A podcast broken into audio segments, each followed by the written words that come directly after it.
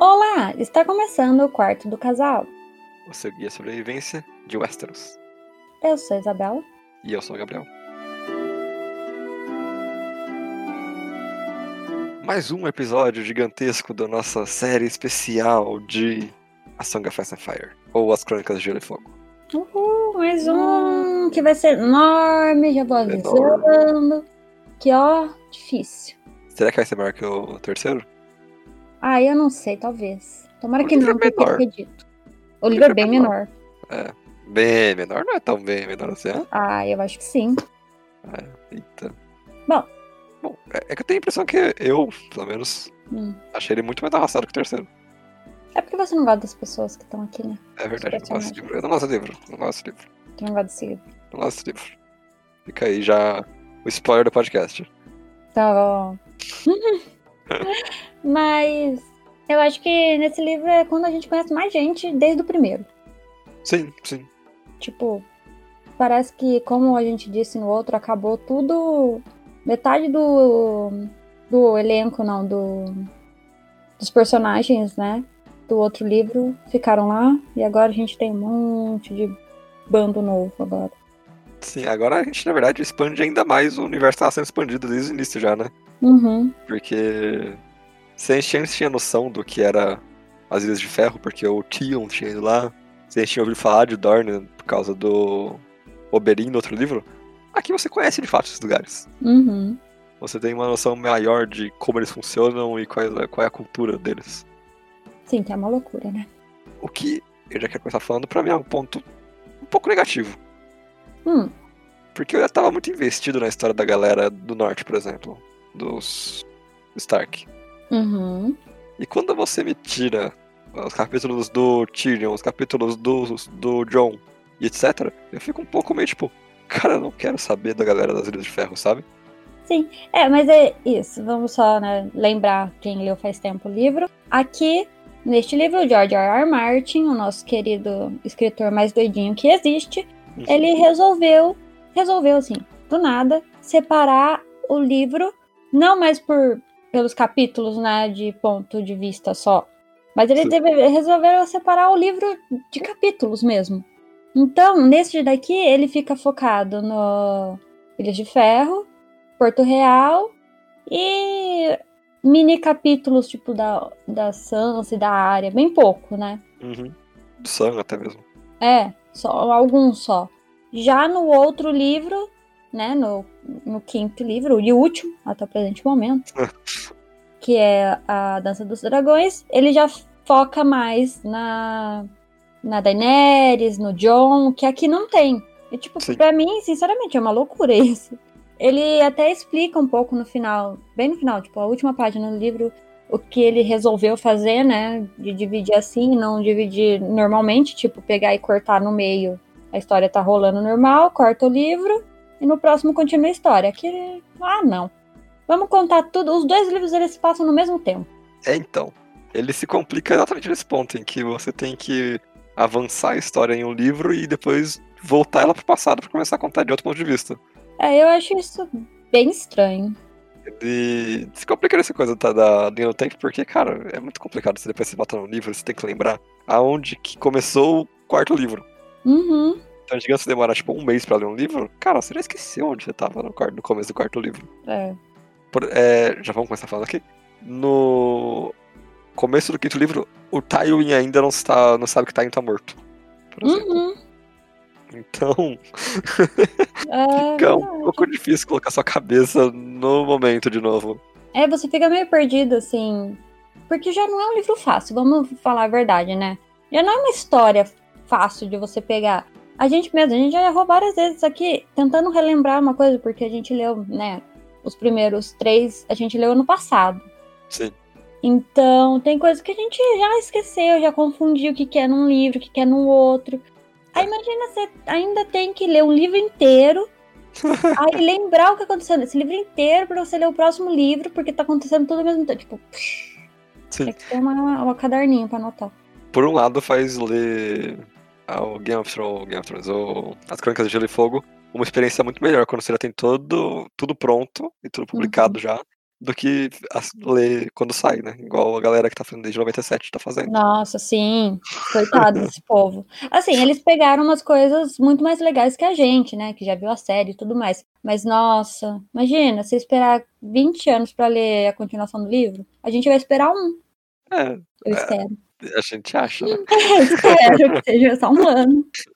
E esse livro saia.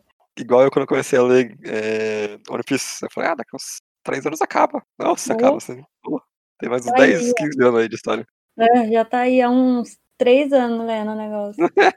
Não tá nem perto de acabar. Não acabou nem o primeiro arco. É, mas é, eu acho que é isso. E é um pouco confuso, mas quando você vai lendo tudo, vai dar, dá tudo certo no final. Enquanto você lê, não é confuso, né? Depois que você Não. termina, aí fica confuso lembrar. É, é, enquanto você tá lendo ali, as coisas estão frescas na sua cabeça, tá tudo certo. Mais uma coisa que eu acho legal de fa- comentar nesse aqui no comecinho é que a gente usava até o momento o nome dos personagens pra começo de Uhum. capítulo. A partir do quarto livro ele fala, não, não vai mais ser assim. É, é, ele, não sei, né? Tipo, não sei o que aconteceu. Acho que ele, ele cansou. Cansou desse negócio aí de fazer livro daquele jeito. Pode ser.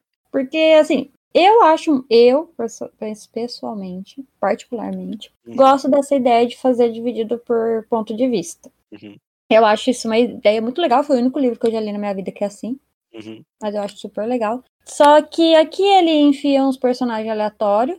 O nome são outros nomes de capítulos, aí parece capítulo normal, sabe? De alguns outros livros que começam com um um capítulo só, o nome de capítulo, e não com o personagem. Mas sei lá. Ainda é ponto de vista, né? Só não tem, de fato, o nome da pessoa ali. É, sim, sim. Em alguns funciona muito bem, tipo os capítulos da área, que quando ela muda de nome, ou até a Sansa nesse livro tem outro nome também, Uhum. funciona bem legal. Mas aí quando você tem o capítulo da, por exemplo, a Dama da Torre, ah, cara, sabe? É, então, exatamente. Não, não é tão legal. Não faz É, muito sentido. Não, não gosto, não gosto. Não gostei dessa ideia. Não faça mais no próximo, É. tá? George R. Martin. Mas agora vamos para de fato o livro. O prólogo começa uma cidade que a gente ainda não tinha visto, só tinha ouvido falar, e ouvido falar bastante até, que é Vila Velha, o lugar onde os Meisters se formam. É, a gente conhece uma galerinha bem, na moral, tipo, até que animada pro, pro pessoal, digamos, de As Crônicas de Gelo e Fogo, né? E bem tranquilas, né? Bem É, então. suave, bem assim, somos jovens. Somos aqui no jovens, barzinho. estamos, estamos bebendo e aprendendo, sabe? É muito louco. Uhum, sim. É uma, coi- é é uma coisa que a gente não se vê em Game of Thrones com muita. É, não é muito comum. É, frequências. e o foco maior desse prólogo, ele fica no Page, que é um cara que tá aprendendo a ser alquimista, alquimista não mestre, e o alquimista de fato, que é um personagem. Uhum. Mas a Isabela, ela leu, ela sabe melhor do que eu, porque eu li faz tempo. Então, aliás, acabei de ler. Faz Olha só. 10 minutos que eu li. Então, o que, que acontece? É, o Page é um, um menininho muito apaixonado. Então, tudo que ele está fazendo é por causa dessa paixão. Por uma menininha lá da. Ah, da, da, da, da- da taberna lá, taverna, sei lá. Garota X. É, e- enfim, mas assim, é importante falar porque ele faz tudo que ele faz, no caso, é, ele rouba uma coisa do Arquimestre lá que ele está cuidando, porque sim. E tudo isso é pra conseguir uma moeda de ouro do Bem pouco. né? é, mas assim, ele fala que ele nunca vai conseguir uma moeda de ouro, que não sei o que, que não sei o que lá. Aí ele precisa da moeda pra comprar a menina. Nem vou entrar nisso. Nem, nem, nem vou começar. Vamos, vambora, vambora. Mas é isso. E ele aceita fazer essa, essa missão, né? De pegar essa chave, que é uma chave que abre todos os portões de- da cidadela, que é onde os mestres. É a escolinha dos mestres, né? A universidade ali deles. E esse alquimista ele é bem misterioso, né? Ele chega lá e fala, ó, eu, sei, eu, sou, eu sou alquimista, eu sei fazer uns rolês assim, ó. Eu sei transformar ferro, eu sei transformar as coisas. Faz esse rolê aí pra mim, que eu transformo isso daqui em ouro pra você. Uhum. E num primeiro momento, eu lendo, pra mim não ia pra lugar nenhum isso aí, sabe? Hum. Porque, não relendo agora, né? Quando eu li na primeira vez. Aham, Porque, primeiro, não tem um personagem que eu conheço aí. Não é perto de personagens que eu conheço. Uhum. Não é sobre personagens que eu conheço. então eu fiquei meio tipo. Tá, e daí? Tem o menino na cidadela. Ah, Aí, outra coisa só pra finalizar, né? O Pete morre. Fiquei triste. Fiquei chateada. Demorou. Só fui entender esses dias o que realmente aconteceu. que vai entrar com certeza no nosso episódio sobre teorias. As crônicas de Gelo e Fogo. Mas ele entrega essa chave pro alquimista, pega o ourinho dele, verifica se esse ourinho é um ourinho mesmo e tudo mais, e falece lá nas ruas de Vila Velha. É isso que acontece no nosso prólogo. E a gente conhece também um conceito muito interessante que é o da vela de obsidiana, de vidro de. Oh, isso é interessante. Sim. Que é uma coisa que vai ser muito importante, eu acho. Eu acho. Não sei, né? Porque essa vela é o que prova que tem magia no mundo e tudo mais, né? Tem toda essa história. Porque eles também começam desde a primeira página falando, tipo, dos dragões, da Daenerys, que chegou até lá já, os boatos, né? E os Maestros, eles são. Que é uma coisa muito né, interessante de comentar, que eles são muito cientistas, vamos dizer assim. Então eles não, não curtem esse rolê de magia, de dragões e tudo mais. E essa vela aí, ela acende, tá acesa. É isso. Eu gosto muito desse prólogo, eu gosto desse prólogo. Porque, primeiro que a gente tem, tem o trabalho de te apresentar toda uma área nova em pouco tempo. Uhum. E eu acho que fica bem bom, na verdade, Vila Velha, porque quando o Sam chegar lá, de fato, você já conhece o lugar. É bem legal, interessante isso. É, Ele fala sobre a magia no mundo de Game of Thrones, que é uma coisa que a cada livro que passa fica mais e mais na cara. Uhum. E você também tem um personagem aí que dá pra ligar ele com coisas diferentes no nosso nesse universo que a gente conhece. Porque talvez esse personagem já tenha aparecido antes, na verdade. Não o Page, o alquimista. Uhum. E uma coisa interessante também é que no final do livro a gente vê o Page vivo. Só deixei soltado aqui, ó. Deixei, soltei isso aqui já. É, eu, eu não queria falar, por isso que eu guardei tudo até agora, mas já falou, então tá bom. Porque no final dos livros a gente, a gente vai voltar com esse negócio aí de Vila Velha. Fala do Antigo Vila Velha. Né? Mas eu acho que também é isso, né? A gente conhece um pouco disso daí, a gente conhece, tipo, que os Tyrell, eles são realmente muito poderosos, porque tem um aspirante aí, a Mestre, que tá estudando também, que ele é descendente de, dos Tyrell, enfim, sabe? É verdade. Aí o Page, tipo, mostra também um pouco disso, né? Dessa coisa toda de Game of Thrones, que é de As Crônicas de Gelo e Fogo, que não é tipo a série, vamos lá, vai, joguei. Não tem um personagem só da, de cada família, gente. O menino tá lá, ele é mestre, ele é primo do primo do primo do primo do Tyrell lá, que tá em Porto Real. Então, é assim que funciona, mas tudo bem, é só isso que eu queria falar. Jogar um pouco aqui, porque. Ai, difícil. É...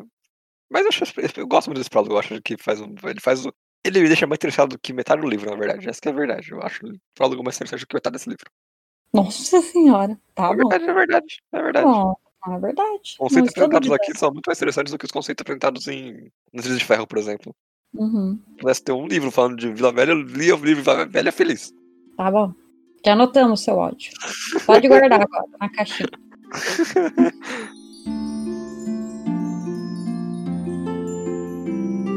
Agora a gente sobe pro norte, mas não tanto assim, até chegar em King's Landing, onde a gente vai falar um pouco sobre a Cersei. Bom, agora vamos lá. Senta, se você não tá sentado, se, se acomode, porque agora é... tem coisa, hein? Tem coisa. Tem coisa. É, se eu não me engano, a Cersei é que tem mais, quem tem mais capítulos nesse livro. Uhum. É Ah, assim. eu não duvido disso, não. É algo assim. Fica, acho que fica entre ela e a Brienne nesse livro. Uhum. Porque. Mulheres no poder. Uhul, aquelas. soltei, soltei aqui. Representatividade. Uhul. Bom, a política de Porto Real ela foi completamente abalada porque o Tywin morreu. Agora você tem uma criança real e a mãe dela, a Cersei, como os detentores do poder.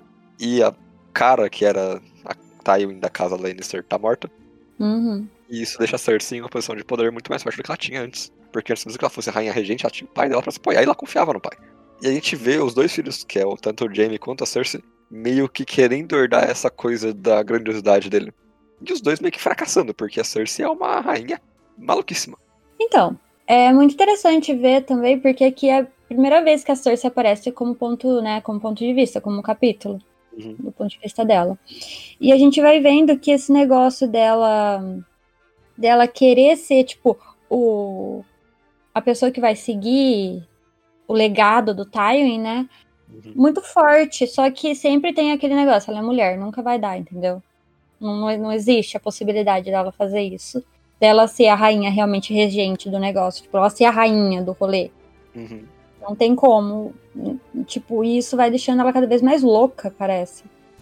Então, eu vejo mais que ela acha que ela nunca vai conseguir esse poder. No começo, sim, porque ela é realmente diminuída pelo, tanto pelo tio Kevin dela, Uhum. que é um cara que meio que se recusa a dar esse poder na mão dela. Uhum. Meio porque ele sabe que, ele, que ela é meio insana, meio Uhum. por causa da questão de machismo mesmo. Mas não É, é mas é o que você falou. mas a Cersei, ela é incompetente. Ela acho é, ela, ela é uma, ela é uma gestora péssima. Você vê o que ela tá fazendo de errado e você vai lentamente falando. Ela tá afundando tudo. Uhum. Eu acho que isso do personagem é muito louco. Na cabeça dela, ela tá fazendo o melhor movimento possível. Mas na real política da coisa, ela tá se afundando cada vez mais em lama, sabe? E uma coisa também de. Até falando um pouco dos filhos do Tywin rapidamente, tipo, ninguém vai ser o Tywin, sabe? Tipo, os três. Primeiro, a Cersei fala que ela, é- ela se acha a inteligentona, a topzera do rolê. Mas ela não é tanto isso, ela é meio louca, ela não, não bate muito bem das cabeças. É. A gente tem o Jaime, outro pirado. Outro pirado, ele era pra ser o cara, sabe, o herdeiro, o incrível do rolê também. Uhum. Mas não é, porque é o Jaime, ele também é meio piradinho, ele não é tão inteligente quanto os outros irmãos. Pelo menos é isso que falam. Dizem, eu não sei, que ele pode ser um personagem que tenha dislexia, mas não existia isso naquela época, mas ele tinha uma falta de atenção, né? um- uma, uma dificuldade em, em ser a- atento às coisas, então também não ajudava nesse quesito. E a gente tem o Tyrion, que é o mais inteligente dos três, mas é um anão. Aquela, aquele mundo também não vai pra frente. Mas a Cersei, ela. Ela também. Pior que ela se acha inteligente, eu acho isso tão legal. É, exatamente. Quando você tá no ponto de vista dela, e você vê a cabecinha dela, tipo, falando, ah, isso aqui vai me garantir uma vantagem tremenda, sabe? E você fica, tipo, esses caras vão claramente te trair na primeira oportunidade que eles tiverem, sabe? Uhum, uhum. Ah, Questão mesmo dos barcos, que ela pede pra um cara fazer barco, e chega no final do livro, ele não entrega nada, basicamente, e foge. Uhum. é isso. E por mais que ela tenha o conselho dela, mas o conselho dela foi montado por ela, então. É. Não adianta nada também, porque as pessoas são tudo aleatórios. É basicamente você pegar um monte de ministro, tipo, um ministro que não sabe nada do que ele tá fazendo, e Uhum. colocar no Ministério da Educação, olha só. Hum, olha, nossa! A arte imita a vida, a vida imita a arte, como é que é que funciona É. isso aí? Não é? Olha só que incrível, cara. Mas é isso que acontece. Então, zero competência nessas Sim. pessoas aí. E agora que a gente já tro- trocou um pouco de ideia sobre como a, a Cersei funciona por fora, né? Sendo uma rainha incompetente, o que você acha? Uhum. Eu queria que você explicasse um pouco mais pra gente por que, que você acha que ela é meio maluca, Isabela. Olha, principalmente eu acho que. Primeiro, ela já é maluca porque é maluca porque ela tem, ela tem uns pega com o irmão dela gêmeo. Então, Tá tudo errado já, né? normal já não é, né? Realmente, nada começa. Então, querendo julgar aqui as pessoas, mas já julgando, normal já não é. O, o começo já não é promissor. É, então, já não, não ajuda muito, né? Ela tem toda essa dependência que eu acabei falando também no outro episódio, do Jamie depender dela e ela depender do Jamie, uma coisa muito louca também, já também não ajuda. Uhum. Com 10 anos, vamos entrar aqui nas profecias Olha da magia.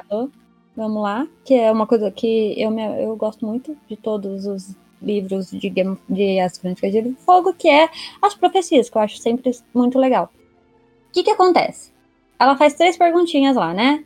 Eu vou falar bem rapidamente, vai que você esqueceu. Tem tipo, ah, eu vou ser uma rainha. Não, eu vou casar com um príncipe. Aí a Magi fala, ah, você não vai casar com o príncipe, mas com o rei. Ficou toda feliz, né? Porque ela é uma, ela é uma lady de uma grande casa, vai casar com o rei, incrível, tá feliz. Aí, ah, mas eu vou ter filhos. Aí, ah, você não. Ele, é, você vai ter três, ele vai ter uns 20. o Robert sendo o Robert.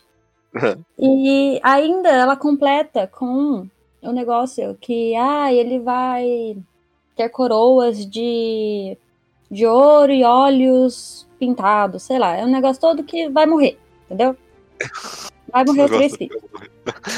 É, vai morrer os três filhos que ela vai ter. Então estamos esperando, morreu um já. Uhum.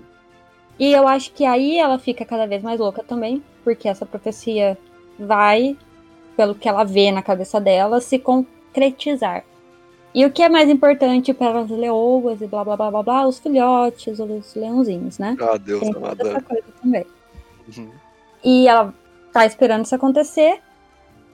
E o que mais também que a gente descobre nessa profecia, além de os filhinhos elas vão vai falecer todos, é o famoso Valonqar, que é o irmão mais novo. Ah, Deus. No caso, os irmãos mais novos da Cersei é o Jaime e o Tyrion. Os dois são uhum. irmãos mais novos. E o que, que acontece? Que ela fala: o irmão mais novo vai matar você segurando na sua cabeça com as mãos e blá blá blá blá. Então, ela desde pequena, ela cresceu com essa ideia de que o irmão dela mais novo vai matar ela, que os filhos dela vão morrer, que ela vai casar com o rei, mas o rei vai trair ela e vai ter um monte de filho. como eu disse, normal não tem como ser, entendeu? É. Uhum. Não é uma construção para fazer a pessoa. Além de tudo, é mulher neste mundo, no nosso mundo também, mas neste mundo é um pouco pior. Ou não, sei lá. Mas eu acho que tudo isso culmina para Cersei ser como Cersei é. é ela, a gente tem, vai lembrar uma coisa? Que junto com esse negócio, a, a moça lá, a maga maluca. Ela fala que a menina vai morrer, a menina realmente morre no mesmo dia, então Sim. acho que já dá uma. Sabe, já deixa a Cersei meio baqueada, falando, uhum. meu Deus do céu, Desde vai pequeno. É. Desde pequena a menina não bate muito bem. Mas. E eu também acho que isso faz cada vez mais a gente, sei lá, apreciar essa construção de personagem que a Cersei é, entendeu? Fato, a Cersei é uma personagem que. No quinto livro, quando ela faz o, a caminhada da salvação dela, uhum. Você vê ali que quebrou e voltou, sabe? Eu acho uhum. que é uma coisa, uhum. é uma coisa frequente em Game of Thrones. Sim. E é maneiro isso. Sim, sim, sim. Mas agora nas cagadas mais diretamente do que a Cersei faz ela consegue colocar um maluco extremista religioso no poder. Cara, cara, eu acho que essa é a pior burrada que a Cersei fez. Porque até então eram umas coisinhas, assim, é ruim. É ruim pro povo, né? Assim, tipo, coisas que vão que não vão afetar diretamente ela, vamos dizer assim, né? Sim. Que ah, colocou lá os, os ministros lá, burros. tipo, quem vai se ferrar com isso? A população, né? Sim. Não é necessariamente ela. Só que ela colocando um religioso ali no rolê é tipo tirar no próprio pé. é aquele negócio que a gente sempre fala do John, que a gente vai, vai vendo a construção dele chegar lá no final do quinto livro. É isso que acontece aqui. Desde o começo a gente vai vendo a Cersei fazer, fazer as coisas para chegar naquilo que a gente viu na série, né? Uhum. Que eu acho que é muito melhor aqui no livro, lógico. nesse sentido, mas é tipo coisinhas pequenas que ela vai fazendo, tipo, sei lá, ai, eu quero que tenham mais pessoas é, com espadas, né? Mais guerreiros, mais guardiões, né? Uhum. Ali no negócio. E aí ela vai lá e fala: Ah, o que, que você acha, Pardal, da gente voltar e formar aquela. aquele. Como é que como é o nome? A Legião da Fé. Isso, a Legião da Fé é aquele grupo de pessoas que são da minha religião também. Talvez eles possam me ajudar, não é mesmo? Só que, sei lá, gente, é só meio bobo você pensar assim. então, é. Só uma coisa, vamos passar do pardal rapidinho. Né? Uhum. que, cara, ele vem com um papinho de. Ah, eu abdiquei de tudo que é mundano pra chegar mais perto dos deuses. E aí ela fala: Não, então se, com isso a gente pode ter a Legião da Fé lá. Porque assim você vai garantir que a população se defenda da maldade dos Stannis, por exemplo. Esses falsos deuses que estão vindo aqui. E Pardal, olha, é verdade, né? Mas ela esquece completamente que, tipo, se é uma pecadora nesse mundo, é ela. Mas aí a gente vê também. É, porque a gente conhece o Pardal, na verdade, antes de chegar em King's Landing. A gente vê o Pardal no, no capítulo, se não me engano, da Brienne no livro anterior. Você lembra disso? Não. não que eles estão levando umas cinzas, um maluco, um, um monte de corpo. Na verdade, a Brienne passa e fala: Ué, o que você tá fazendo? Eles, ah, não, a gente tá levando esses caras aqui da fé pro rei ver não sei o que, e colocar ele perto do septo de Baylor. Uhum. Mas é interessante ver como a igreja, como a gente conhece do sete, da fé do sete, ela vai se modificando ao longo desses dois livros. Porque quando o Tyrion coloca o alto. Qual que é o nome do cara? O alto prelado? Não, as palavras de Mistborn, né? Alto capitão. o septão, isso, o septão. Quando coloca o septão, que ele é brother lá, é um cara que ele é muito mais um maluco que tá na fé, ele é gordinho, ele tá ali pra comer e, sabe, usar a vantagem dele como um líder da fé pra motivos próprios. Mas a gente tem um cara de verdade agora, o Pardal, no caso, que ele quer acabar com o pecado do mundo, sabe? Ele quer deixar todo mundo puro. É. Que também, assim, eu não tô aqui pra falar de fé, não é mesmo? Mas de vez em quando não dá muito certo, sabe? Você dá muito poder, assim, sabe? Igreja católica, não sei se as pessoas conhecem e tal, né? Não- tem vezes que não dá muito certo. Mas, na, no ideal, né, do, do Pardal, dele falando que ele quer acabar com a, com a corrupção, quer dar comida pro povo e tudo mais, sim, você pode até acreditar nele, né? Uhum. Mas, sei lá, né? É difícil, é difícil a gente acreditar no, no Pardal. Porque gente- o Pardal, ele realmente ele não é nem um pouco corrupto. Hum. Ele, ele vê uma razão no que ele vê, sendo muito mais um fundamentalista religioso. Eu acho que ele é um fundamentalista. Nesse Sim, sentido. sim. Mas é que é assim, por exemplo, o... ligando, né? Já que a gente tá fazendo isso com a nossa realidade, é tipo, vamos pegar essas pessoas corruptas do mundo e vamos puni-las, sabe?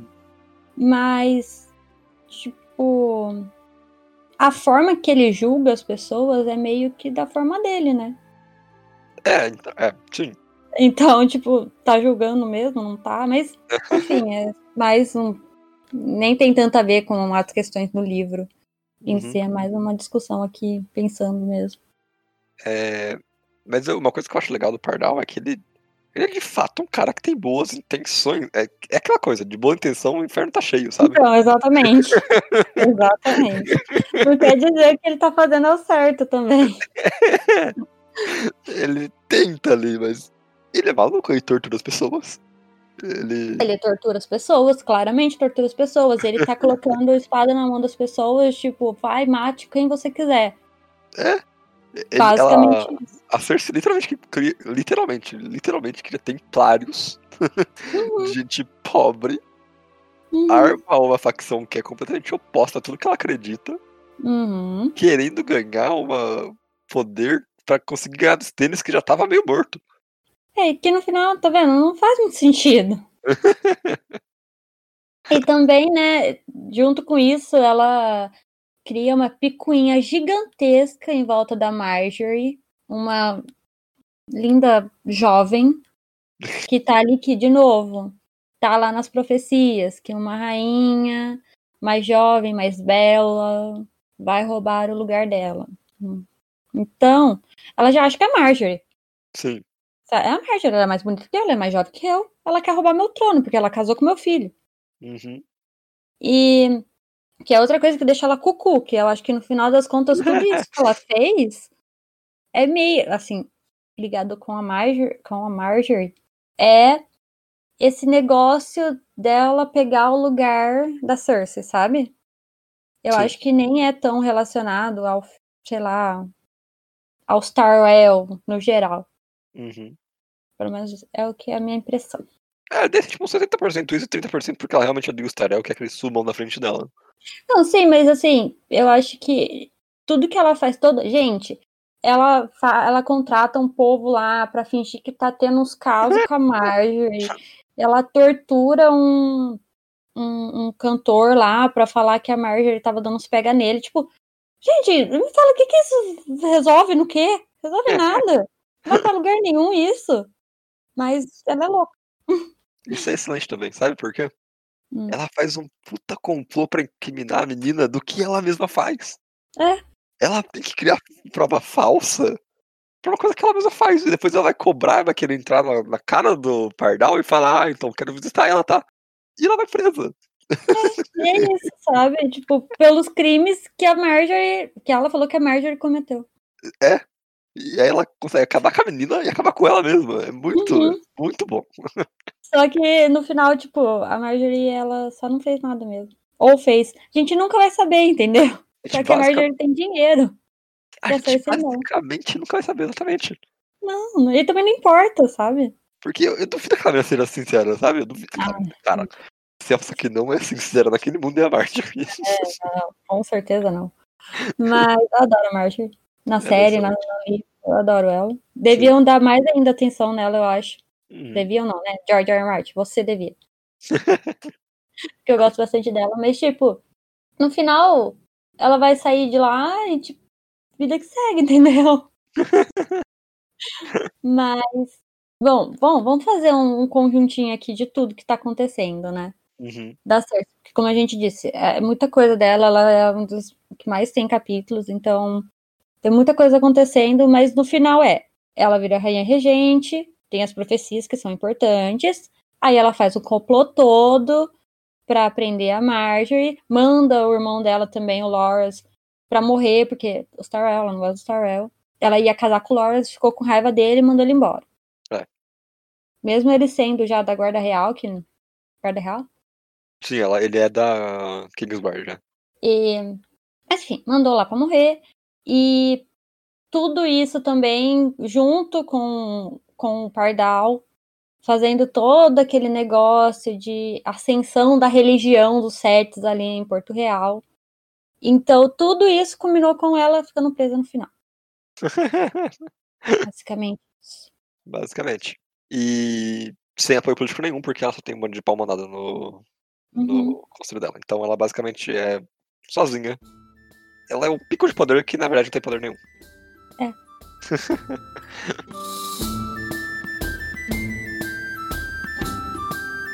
Bom, então agora indo pro quarto do lado. Basicamente, o travesseiro do lado. É verdade. Vamos pro Jamie, né? Esse nosso querido cavaleiro mais difícil de decidir se gosta ou não que existe. Cavaleiro Maneta. Coitado. Bom, o Jamie, por mais que mu- muitas coisas acontecem, aconteçam, acontece, Acontece. acontecem com ele, eu acho, eu acho que é bem, bem mais fácil do que da Cersei. Porque Ah, é. não tem muitas tramóias e essas coisas. É mais tipo, Jamie tá aqui, ele virou, né, o. O. Lorde Comandante, não, como é que é o nome? Comandante. É, Lorde Comandante da Guarda Real. Uhum. Ele tá lá, ele ganha uma mão de ouro, né? É. Que é muito legal, mas não é, mas é, mas é uma mão de ouro ainda, então se tudo der errado, ele pode vender. não sei, eu acho que em algum momento fala isso no livro. Ou não. Enfim. Ele tem um breve momento ali, né, em Porto Real, não, não é por muito tempo, mas tem todo aque- aquele. Tem todo um capítulo mostrando o Jamie no velório do pai dele. Que, cara, é tão tenso, eu acho. Porque é um costume, né, deles colocar uma pessoa da guarda real pra ficar velando aquele corpo. Porque co- coisas do, do- dessa fé do sete, é sete dias de velório, é muita coisa. e Só que é o pai dele, né? Ele, por honra da guarda real, ele tem que ficar lá, mas por honra de Lannister, ele tem que ficar lá também. Eu acho bem pesada essa parte. É, o, é um capítulo, esse capítulo dele é bem legal, porque passa mesmo uma coisa de, tipo, luto, sabe? Uhum.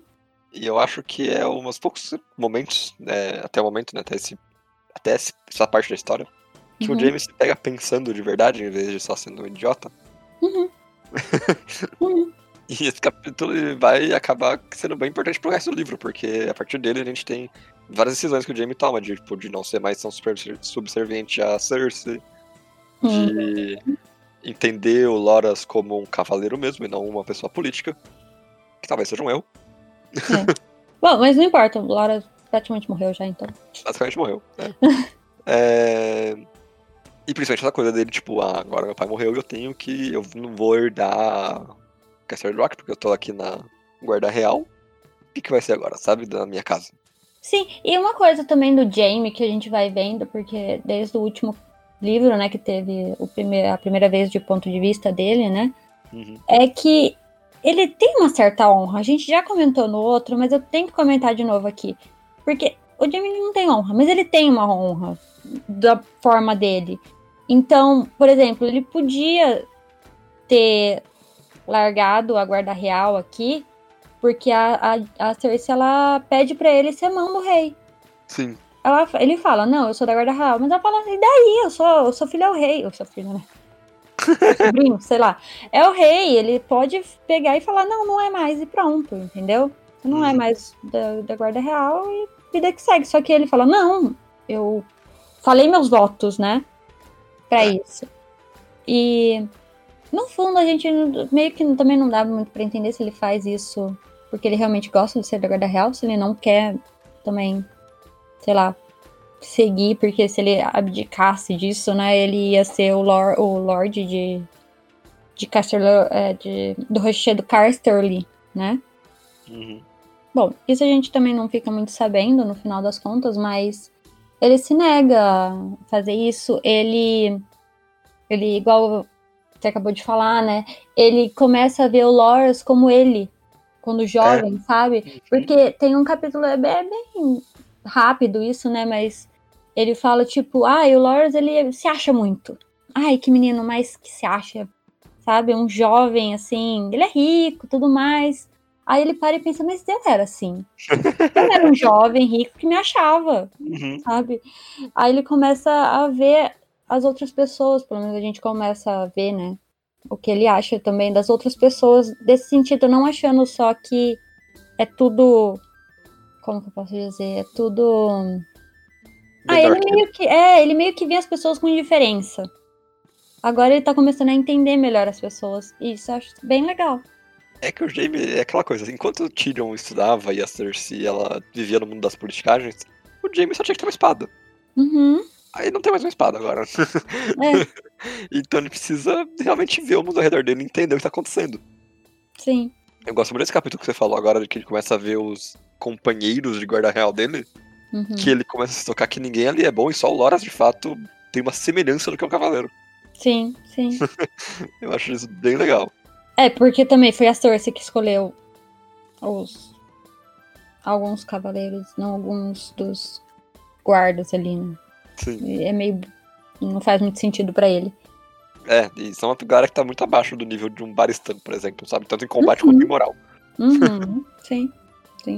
Então tem um capítulo inteiro que é o Jaime refletindo sobre como isso- essa instituição no momento tá falida e só tem ele e o Loras como membros de fato de cavaleirice, sabe? Sim. E nesse capítulo também, olha, parece que a gente só vai falar de um capítulo de Jaime no final das contas. Não, a gente vai falar do resto, calma. É que ele também termina o capítulo do Barston, sabe? Ah, é verdade, é. capítulo não, né? A página dele que eles têm lá no livro, né, da Guarda Real e tudo mais, ele fica até pensando que ele vai ser tipo, ah, o novo Lorde Comandante da Guarda Real, que não tem a mão, sabe? Umas coisas assim. Mas ele, ele escreve com carinho falando do Barston, por mais que, Uhum. Né, sei lá, ele era o Lorde Comandante, provavelmente ele era chato, mas ele fala, porque o Barston, cara, ele tá vivo até hoje, sabe? Foi muito estúpido o que o Joffrey fez. De. Ah, você é velho, vai embora. Sabe? É, foi muito bom isso, muito bom isso. É, e o, o Jamie, de novo, com aquela honra que ele tem na cabeça dele, ele entende que. Ah, o Barstan, ele, ele. Todas as pessoas ali da Guarda Real, eles seguem o voto até o final, até morrer. Uhum. Mas o Barstan não, ele foi tirado. Então. É interessante isso. É... Ah, e tem ele passando também pelo, pelo tipo Arthur Dane, sabe? Lá da manhã.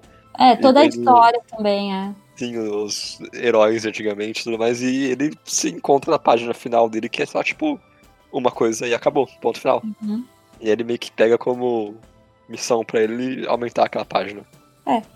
É, O que leva a essa mudança de paradigma dele, de, tipo, agora que eu não sou um cara mais de porradeira, mas eu tenho que fazer a minha página, eu vou construir alguma coisa. E nesse livro já tem uma. Tem mais uma frasezinha ali pra ele que ele consegue acabar com o cerco de Corre Rio. Uhum. É, por- usando a inteligência e usando um pouco das táticas que o pai dele usa. Que é intimidação, comprar. É, é aquela forma mais leal de se fazer as coisas, sabe? Compra, dá o dinheiro, conversa. Ele, ele, ele, ele- eu acho que ele também ganha bastante aqui na conversa, sabe? Sim. Ele pensa bem as coisas que estão acontecendo, porque ele não pode também só sair falando que os Fer são uns bobões. Sim. Mas no final ele sabe que eles são, né? Aham. Mas ele tenta fazer ali uma. Ai. Uma conversa entre todos ali, né? Pra todo mundo ficar bem, dar tudo certo, ninguém morrer. Aham. Ele não pode mais ir contra ali, né? A, a Casa Tully. Porque ele fez a promessa pra Catelyn, que, de novo, na cabeça dele a honra funciona. Não sei como. Tudo bem, não vou mais é, é, trocar espadas com os Tully, mas eu vou acabar com eles do mesmo jeito. Sim, e é legal também que, tipo, ele não quer matar o Edmure, inclusive ele não mata o Edmure. Uhum. Ele nem ameaça de matar o Edmure, ele ameaça matar o filho do Edmure. É, Ele também não fala que o Peixe Negro vai morrer, ele fala que ele vai mandar pra pegar o preto, vestir o preto. Uhum. Então, Assim, e de novo, né? A gente tem que confiar nessa honra do Jamie, porque o filho dele fez isso com o Ned e não deu muito certo. é, é, realmente. Mas tudo bem.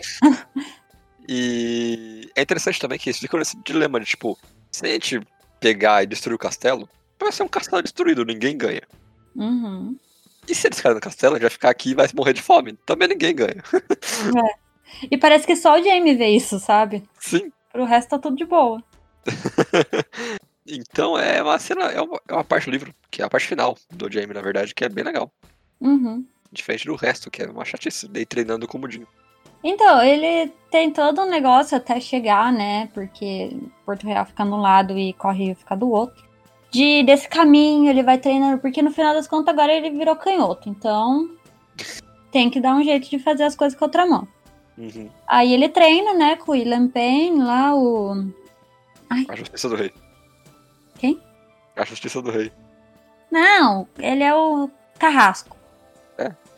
É? É, prefiro falar Carrasco. Ah, tá.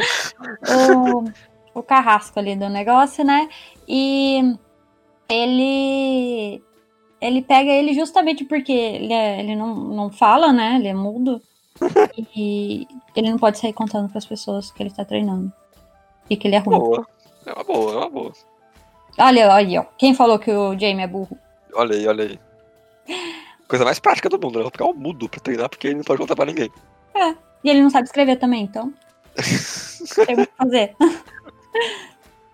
E vamos lá. Ah, não, pode ir.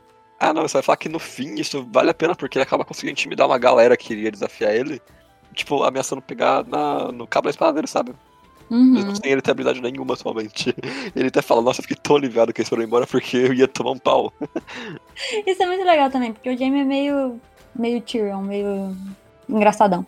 Sim, sim. Mas ele tentou, né? Ainda bem que a reputação dele é maior do que tudo, né? É basicamente.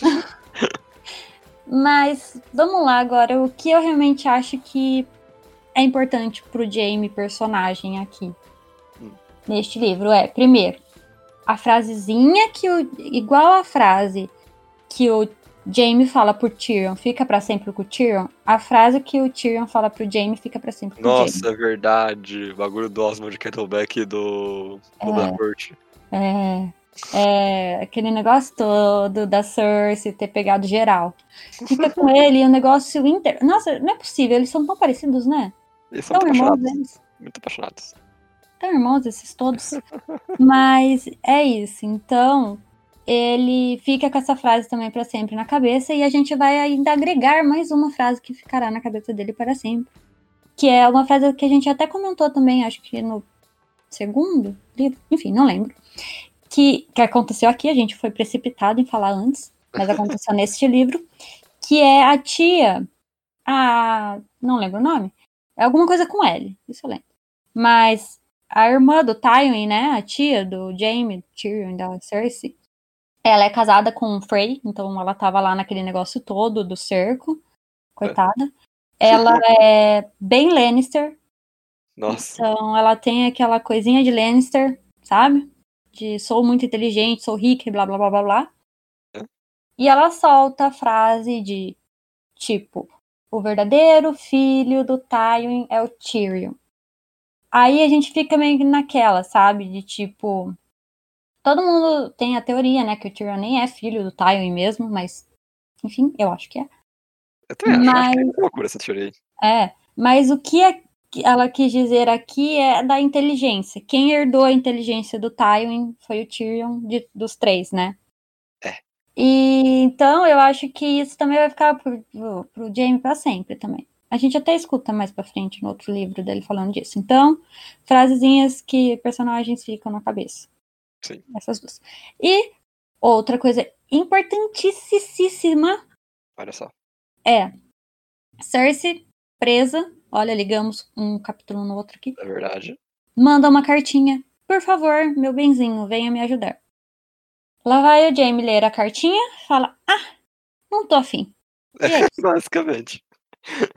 Eu acho isso incrível. Aí vem a frase de novo da Cersei tendo pegando um monte de gente. E fala: Não vou, vou fugir com a Brienne. E é isso. Mas assim, isso eu acho que é mais pra frente, no outro livro, não é? Sim, ele só vai fugir no, no, no próximo livro. Mas então, foi um foi spoilers do próximo livro. Mas ele não vai ajudar ela, né? Não. Ele deixa que se vire lá. É. que é importantíssimo para o personagem. E a gente tem, inclusive, alguns momentos da Cersei falando, ah, não, o Jaime com certeza vai voltar. Porém, entretanto, todavia, não vai. Jamais. Haha. Mas é, eu acho que só pra terminar agora o Jaime, tem essa mudança também de que ele passa de um cara que não olha o mundo ao redor dele e começa, de fato, a analisar a situação e pensar de acordo. uhum. Que é bem legal. A Brienne, ela, no final daquele do último livro, ela começou a pegar a missão de encontrar as garotas Stark, né? Sim. E é isso que ela faz nisso daí. Ai, é um daqueles capítulos, sabe? De vamos andar, andar, andar e não chegar a lugar nenhum. Sim, porque a gente sabe que ela tá procurando lugar errado. Uhum. A gente sabe que isso vai ser infrutífero. Sim. Então você tá meio que acompanha. Eu gosto disso, porque você tem meio que aquela coisa do cavaleiro nobre em busca de, de uma missão e, sabe? É meio que uma quebra de expectativa do que você esperaria. Uhum. É... Mas ela acaba não encontrando nem a Sancineiara, mas encontra o Pod, né? Que é o escudeiro do Tyrion. É. que, que, que serviu pra ela. E uma coisa, rapidamente, que não tem nada a ver com nada, mas eu gostaria de comentar aqui e abrir meu coração, é que eu nunca me toquei que o Podrick Payne era parente do Ilan Payne. É verdade, é um choque. Falei, Como assim, cara? Isso é choque. Como que eu nunca liguei isso? Ai, tem hora que eu acho que eu sou meio lerda, sabe? Não sei, não é possível. É tão óbvio. Pode voltar.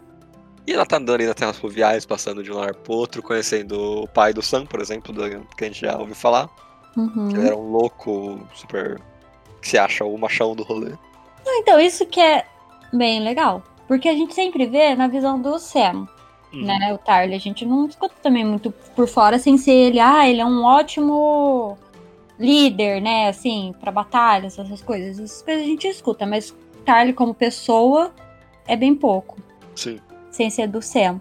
E a gente já vê que ele é péssimo pai, né? Péssimo. já é péssimo. Mas além disso, ele é péssima pessoa. Sim. Sabe? Ele é irritante. Dá vontade de socar a cara dele. Eu, eu não queria mais ler. Ele é bem chato. Ele é bem Muito chato. Ah, eu queria que a Brienne tivesse dado um socão na cara dele. mas não deu, mas queria. Mas os fins dele, assim, os meios são péssimos, mas os fins funcionam, acaba que funciona. Ele consegue reerguer a cidadezinha lá que ele tá comandando. Sim. E ele fala, fala, fala da Brienne, mas, tipo, segue seu caminho, É, sim. sabe? Tipo, vai lá, você quer fazer isso? Faz, que eu posso fazer.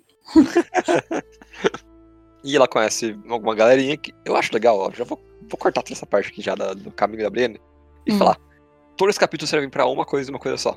Mostrar como a guerra aconteceu nas terras fluviais e o que aconteceu lá. Uhum. Ela serve pra mostrar como que a galera do Vargo tá atualmente, porque o Jorge gosta muito dessa galera. Né, É, então, não sei por que também, não entendo muito. Então você tem uma visão de onde eles estão atualmente. Uhum. E você sabe que a galera que tá aí, os peões de terras fluviais são todos acabados e com as cidades queimadas. Uhum. É tipo quando a Arya tava indo também pra Corre Rio com o cão e ela vê tudo o que está acontecendo. Na verdade, Uhum. um pouco antes ainda, né? Dela ir com o cão, quando ela tá indo pra Corre Rio junto com o Kendry, com, com o Torta Quente lá. Sim. Que eles estão andando ali, ele tá vendo as coisas acontecendo. A Brienne, ela tá vendo o que aconteceu, né? o- as consequências do que estava acontecendo. É. É bem legal, porque tem- a gente tem que ver as coisas, sabe? Eu acho que isso nunca é perda de tempo. Eu sempre acho que mostrar as coisas assim, até muita gente pode, né, achar chato esses capítulos, já eu acho bem interessante, Hum. porque é uma coisa que a gente não vê em livros normais, né? Sim. Em, eh, assim, livros tipo, nor- tipo livrinho que a gente tá lendo, né? Tirando, sei lá, O Senhor dos Anéis, sabe? Ah, tá. Que vai mostrando. Não tô falando de Mistborn Ah, tá. falando livros mesmo, sabe? Num, num total, que eles não se atentam tanto aos detalhes. Pronto, falei.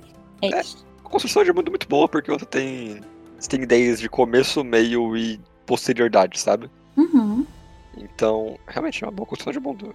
É, é o que Game of Thrones, na verdade, é o melhor pra mim, que é uma construção de mundo. Uhum.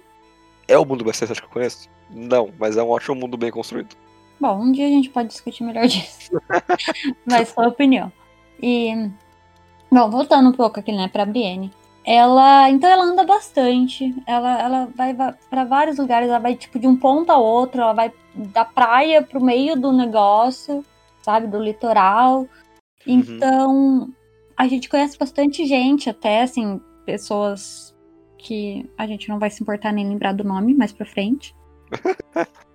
Mas, como sempre, muito interessantes essas relações que ela vai criando, né? Sim. E dessas relações eu quero destacar uma, que é o Septão Itinerante que ela conhece. Uhum, Que tem um cachorro e é bem legal. sim. É, a minha parte favorita dela nesse livro é essa parte que ela visita a Ilha da Quietude Uhum. e conversa um pouco com essa galera que tá querendo trabalhar com a Fero 7 e que não é uns malucos igual o Pardal. Exatamente, o pardal. Porque eu sinto que é bem uma. Os dois, né? Eu gosto de pensar no septão que ela, que ela anda com o pardal, é porque esse septão ele tem os mesmos ideais, vamos dizer assim, sabe? Uhum. Só que ele tá fazendo um negócio ali com as pessoas, entendeu? Eu Sim. sinto mais verdade aqui nesse sentido, de tipo, ele tá lá, ele tá andando, ele tá indo pegando as laranjinhas, ele não nega a lar- a laranja pra ninguém sabendo, mesmo sabendo que ele nunca vai ter uma laranja de novo, entendeu? É. Ele dá a laranja pra pessoa. Eu achei isso tão, sei lá, legal, verdadeiro, o coraçãozinho dele, sabe? Se todos fossem assim, mas não, tem uns que querem ficar lá pegando briga, fazendo briga com a nobreza. Sentido. E acaba que ela encontra o Gendry no final da toda essa missão dela. Uhum. Ah, e eu achei tão legal, porque eu acho tão legal quando essas coisas acontecem. Quando o Sam conhece a, a área e tudo mais. É, eu acho Sim. muito legal. Acho muito legal. Isso é bem divertido mesmo. E acontece que o Gendry meio que fica desconfiado dela e eles encontram o Mordidas. Dentadas. Dentadas, isso. E. que só um background do personagem. Ele tava preso junto com o Homem Sem Face, que é a Ara liberta. Aí ele se ajunta com a galera do Vargo em um momento. E agora ele tá atacando fogo, falando que é o cão. Então, pra mim, ele já tinha que estar com, com o povo do Vargo faz tempo, sabe? Ele é total esse, esse grupo. Sim, Porque. Ah, gente louca. ele é muito louco. E a Brienne trata com eles, no final de contas, pra defender a, a criançada que tá na taverna. Uhum, só tem criança, que é bem bizarro. É, e o Gendry. É que eu menos criança. mas ainda criança. E tem uma das lutas mais maneiras de toda a, Uhum. toda a série, pra mim, até agora. Que é uma luta bem real, é bem maneira mesmo. Você sente aquela espadada, eu acho muito divertido isso. Eu já falei, quando George R. R. Martin quer brilhar, ele brilha, né? Sim, Porque eu acho também, é isso, é uma das batalhas, ah, lutas, né, ali, corporal, vamos dizer assim, que mais parece que você tá vendo uma série lendo, sabe? Parece que tá Uhum. vendo na TV. Porque é incrível. sim, é bem maneiro. E quando a Brienne leva a- o golpe que deixa ela incapacitada de fato, você entra em desespero, porque você acha que ela vai morrer. Uhum. Eu achei que ela ia morrer total. E tipo, de novo, vamos cutucar a série. Diferente da série, aqui a gente sente que qualquer pessoa pode morrer. Sim. A qualquer momento. Sim. Então a Brienne podia ter morrido aqui facilmente. Fácil, porque ela fala que ela tá a cara dela ser mastigada ao meio. Uhum. Então você fica tipo, caraca, ela vai morrer. É, É, no final das contas, quem salva ela é a galera, o Limão e o maluco arqueiro, que tava com a área também. uhum. É a galerinha já da Irmandade Sem Bandeiras. E ela tá com um uniforme Lannister, uma espada com um leão. Difícil, né? Não pega muito bem. Foi, foi boba, foi boba. Ela tá com a carta É. autorizada, é, tipo, assinada pelo Tommen, Sim. Baratheon, rei dos blá blá blá blá blá. E isso só complica mais a situação dela, porque, bom, ela encontra a Cat de volta, né? Uhum. A senhora Stoneheart.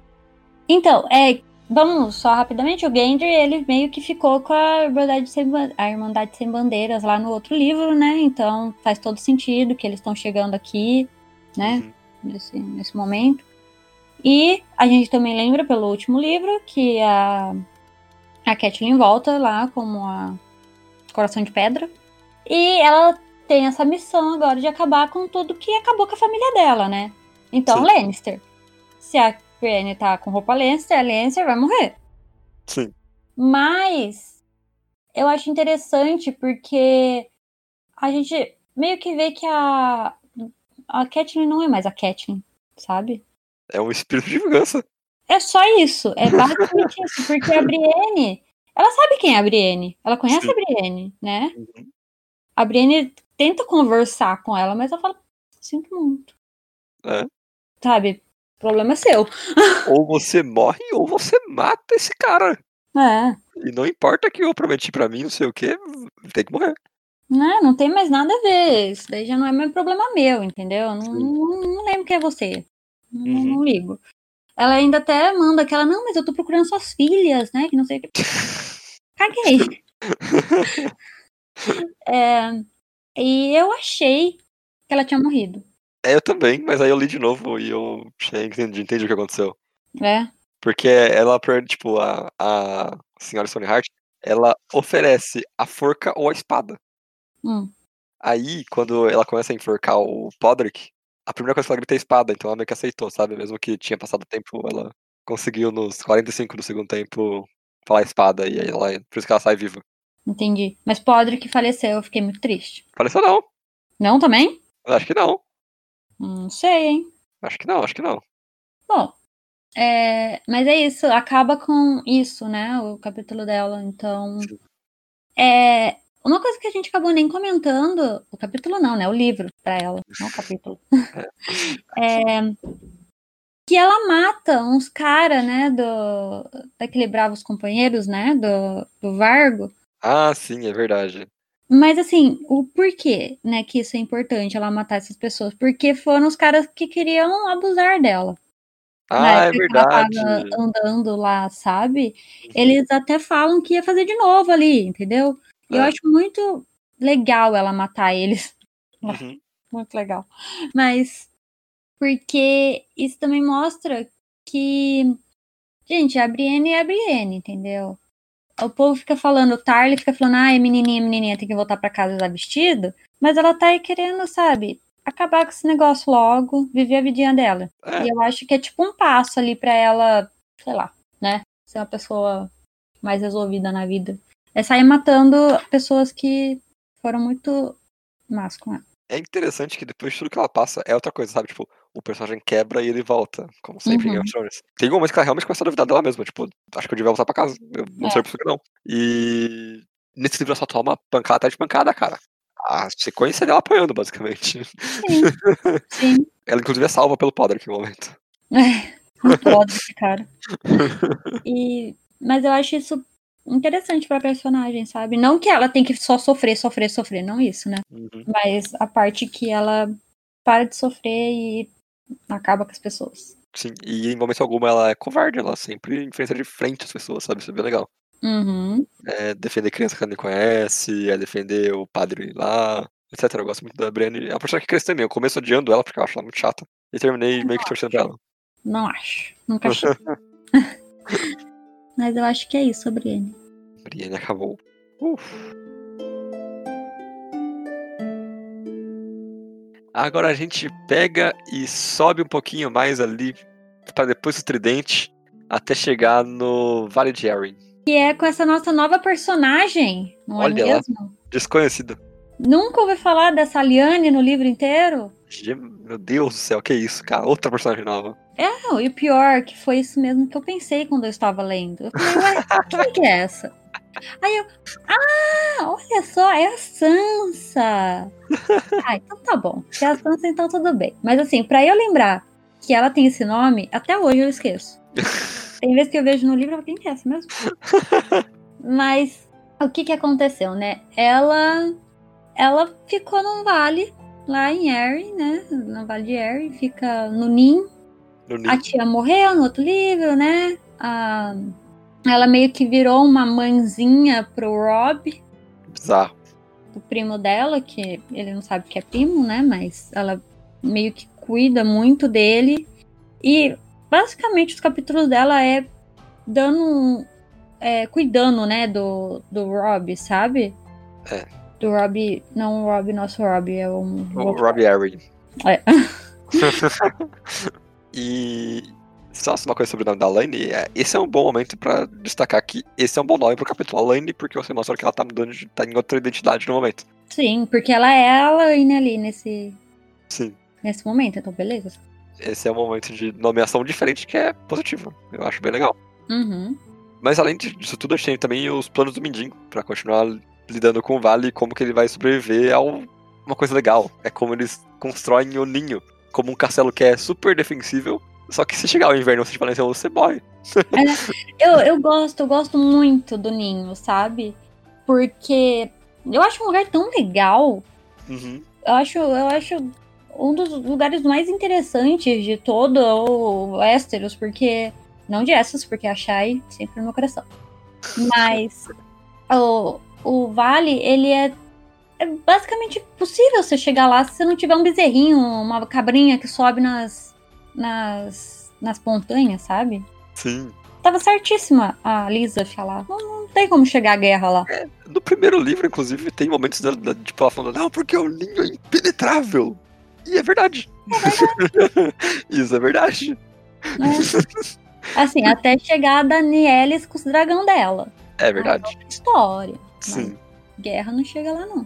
Porque você força todas as. A, o exército inimigo a pegar um caminho só, reto, Uhum. ficar alinhado, subindo uma montanha, tipo, a pior posição possível. Não tem como, eu acho muito interessante, muito interessante mesmo.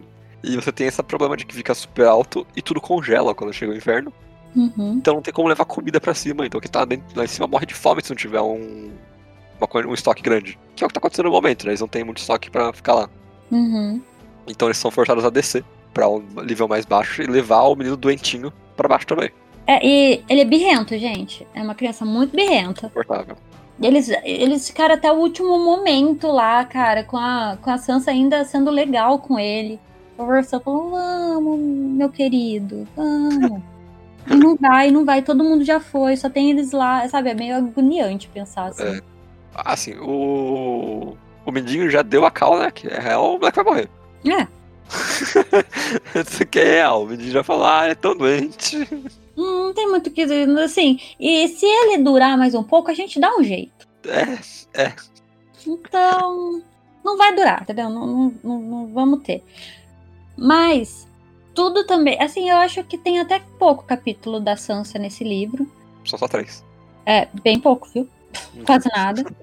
É, eu acho que ela. Eu acho que eu, eu, consigo ver ela aprendendo mais coisas no outro livro. Uhum. Com o Mindinho, sabe? Porque ela também fica um tempo lá com o Mindinho, né? Viajando e tudo mais. Sim. Aqui eu acho que ela já aprendeu a fazer o que ela tinha para fazer ali. Então, Sim. ela se já é a, a Line aí, a Liane, a Line, sei lá eu, já é ela, já não tem mais, tipo, ela já escolhe a roupa que uma uma bastarda usaria, sabe? Sim, eu bem acho isso legal. bem legal. É.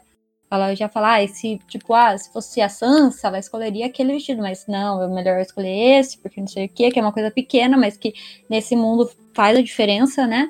Uhum. E ela também, assim, o Mindinho dá mais umas bitoca nela, que eu acho bizarro. É bizarro demais. Bizarro, bizarro, bizarro, bizarro, bizarro. Demais, demais, demais. E tem todo um mini arquinho aqui, né, dela também conversando com alguns lords, né? Uhum. É legal, porque, de novo, o Mindinho tá fazendo aquele plano pra ele mandar no vale, né? Ele quer Uhum. deixar de ser um, um, um nobre menor pra virar um cara herdeiro de uma casa gigantesca e poderosa. Uhum. Então ele faz todo um esquema político pra continuar sendo o herdeiro do vale enquanto o Minotauro não morre.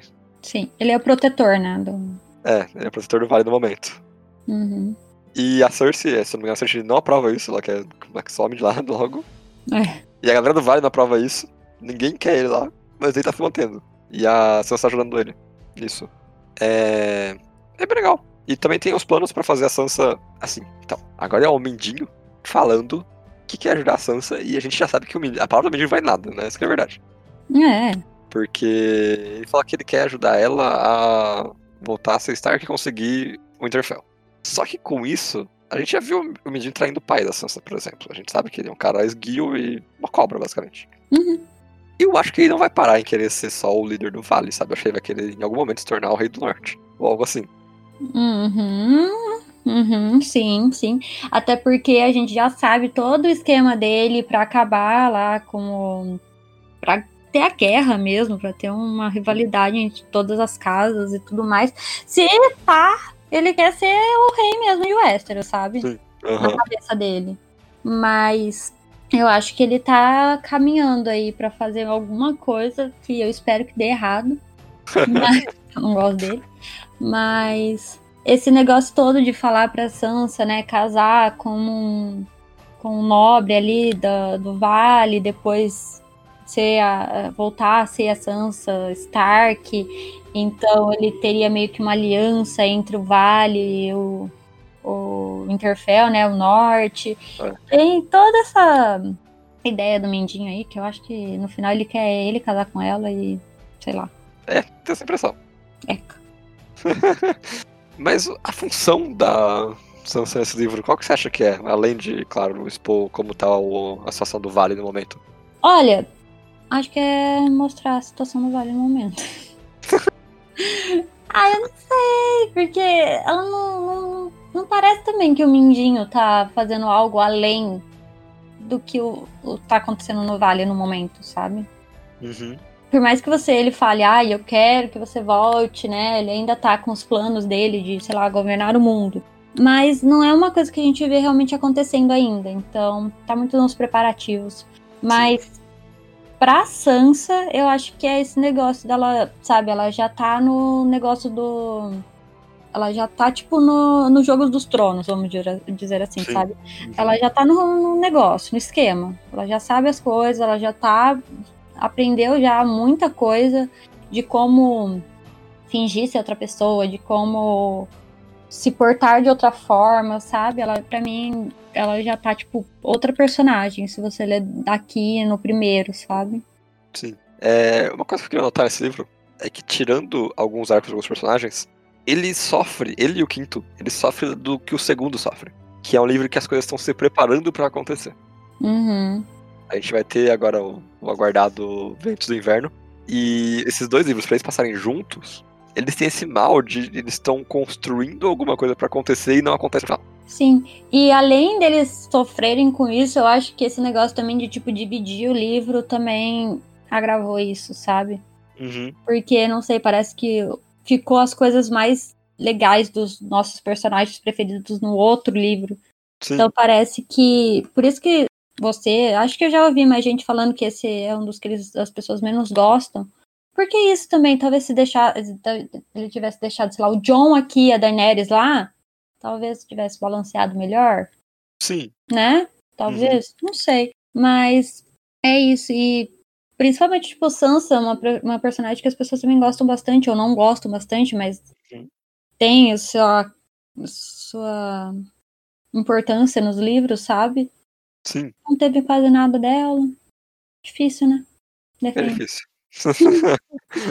Mas é o melhor do cap... melhores capítulos da Sansa são esses, na minha opinião, assim. Eu gosto muito dos capítulos dela nesse livro.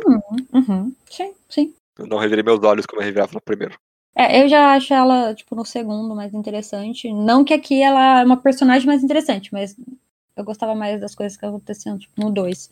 Falou que gostava de abuso doméstico ali. Ah, olha só, eu, Olha eu falando isso, não é mesmo? Eu gostava que o Joffrey batia nela, achava legal. É, acabou de falar isso. Ai. Sansa, Sansa. Gosto de você. Gosto, gosto da Sansa. Agora nós vamos diretamente para Oeste, nas Ilhas de Ferro, onde a gente nunca tinha tido uma visão tão bem detalhada do lugar. Eu acho que antes de começar a discutir os personagens, a gente podia discutir um pouquinho sobre a área, né, Isabela? Pode ser. O que você acha dessa ideia? Acho uma boa ideia, mas assim. Tem muito, né, o que dis- discutir. É tipo umas ilhas lá com um bando de pirata do mal, que faz coisas do mal, e que são um bando de otário. E é basicamente isso, eu acho. É que a cultura deles é bem diferente da cultura da... do continente, né? Sim, sim. Eles são. Eu acho que eles são bem comparados. Comparados não, comparáveis com Dorne. Tipo, eles são meio a par do negócio. Sim, aham. Eles têm meio que as próprias leis, vamos dizer É. assim. Eles até têm as própria, a própria religião, que não é a fé do sete. Sim, E eles se que- aceitar. É, e que diferente, tipo, do Stannis, que tá tentando colocar uma nova religião e tudo mais, que é de Essos, né? Uhum. Eles nasceram já com essa religião aí, entendeu? Parece que é muito mais criados por eles mesmo, né? Sim, Tipo, é uma coisa deles e eu acho meio difícil até tirar isso. Não é meio que o que acontece, né? Que o Stannis ele quer meio que forçar, forçar, entre aspas, né? Porque o Stannis não sei o que ele quer direito. Mas ele tenta colocar outra religião. Aqui não, aqui ele já tinha essa religião antes do Sete. sim. Então acho que é meio que isso. E é, eu, eu, gosto eu gosto das religiões em geral, de GOT, de As Crônicas de Gelo e Fogo. Eu nunca vou conseguir. É, eu tenho uma teoria um pouco mais sobre a respeito das religiões de, de as crônicas de Gelo e Fogo, mas eu. Vamos deixar pro episódio de teorias. Sim, sim, sim. Que é uma coisa que eu venho desde o primeiro livro, eu venho falando pra você, né? Uhum. Mas outra coisa legal também aqui da Desde de Ferro é que eles são contra a escravidão, tipo, é proibido pra eles, mas eles têm uma quase que uma escravidão ao mesmo tempo. Sim, homens de ferro não podem ser escravizados, mas eles escravizam as mulheres, tipo, É, basicamente. eles roubam, São sequestram. as esposas de Sal, Isabela. Ai, esposas de sal é meu nariz. é uma escravidão de qualquer forma, né? Sim. E a gente tem uma família que são as pessoas mais poderosas dessas ilhas. Porque eles gostam de falar que, na verdade, eles são um povo livre e que eles não seguem exatamente o rei. Mas eles Uhum. têm a cadeira, de, a cadeira de Pedra do Mar, que é o cara que fala com o rei, geralmente. E nessa família, que é os Greyjoy, a gente tem cinco personagens. Seis, contar o Tyrion, né? Cinco? Tio. É, o Tyrion, ó. Tem o Tyrion, o Balon, o Aeron, a Asha e o Victarion. É isso aí, cinco. Cinco Uhum. grandes Greyjoys que estão aqui em Assoyaf. É, vamos começar com o que aparece primeiro, né? Que é o Aeron. Uhum. Aeron. Aeron. Aeron. Cara que é o sacerdote, cabelo molhado. Pronto. Aeron Greyjoy. Isso. Que é o cabelo molha- molhado, que é aqui que a gente mais conhece, né? A, a religião em si do Deus afogado, eu acho. Porque ele é um sacerdote do Deus afogado. Ele é um maluco, na verdade, né? É, basicamente. Mas quem não é, né? Desses, desses aí. Ele é um tio maluquice, mas que né? Porque ele afoga as pessoas, ele tem um monte de alga no corpo dele. É, é, é porque assim, né? A gente não fala nada dos caras tudo de vermelho. Então deixa ele, casalga. Mas eu acho, eu acho interessante. Assim, ele já era o último irmão, né? Ali é o mais o caçula, então Uhum. tanto faz, ele nunca ia chegar mesmo a ser um lord ali, ou um rei, ou qualquer outra coisa que eles Sim. quisessem ali. Então eu acho que é, igual vários outros também que tem na história, tipo, de pegar e ser um septão, ou virar um mestre. Ele é, ah, vamos pegar um sacerdote que é. Então acho que foi o que sobrou. Acho que a coisa legal do Aeron. Aeron. Vamos Tanto lá. É que ele, na verdade, ele passou por uma mudança de personalidade muito grande, né? Pra virar um religioso desse jeito. Uhum. Porque a gente tem informação de que ele era, na real, um fanfarrão. Uhum. E aí ele se afogou lá e acha agora que ele é o escolhido do deus afogado. É. Então, ele conseguiu pegar uma galera pra seguir ele, mas ainda me parece ele é muito fake, parece, sabe? Uhum. Ele parece um cara que ele só tá falando que ele acha que ele sabe. Ele parece um louquinho. Mas no final eu acho que ele é um louquinho, mas ele acredita nisso. Então, Sim. e esse negócio de ai, afoga e renasce. Eu não lembro qual que é a frase ao certo. O que está morto não pode morrer. Apenas você nasce mais forte. É isso daí. é uma coisa que já vem antes. Ele só pegou e falou que ele é o escolhido. Mais um escolhido entre todos os escolhidos que tem em todos os livros. Basicamente. Mas qual que é o impacto do Elon aqui na história? Ele, basicamente, como ele é o, a cabeça da religião, ele pode convocar uma coisa chamada Assembleia dos Homens Livres, porque o rei antigo, que era o Balon, morreu. Caiu, né? Caiu. Caiu. Ops, tropecei. Um vento caiu, né? Ah, é. Muito vento, muito vento. Foi uma tempestade, tava atravessando. Ah, morreu. e é, claramente o Balon era o irmão, cabeça do negócio, não sabe? Uhum. Ele era o mais velho e. Era, né? Era, acho que ele era.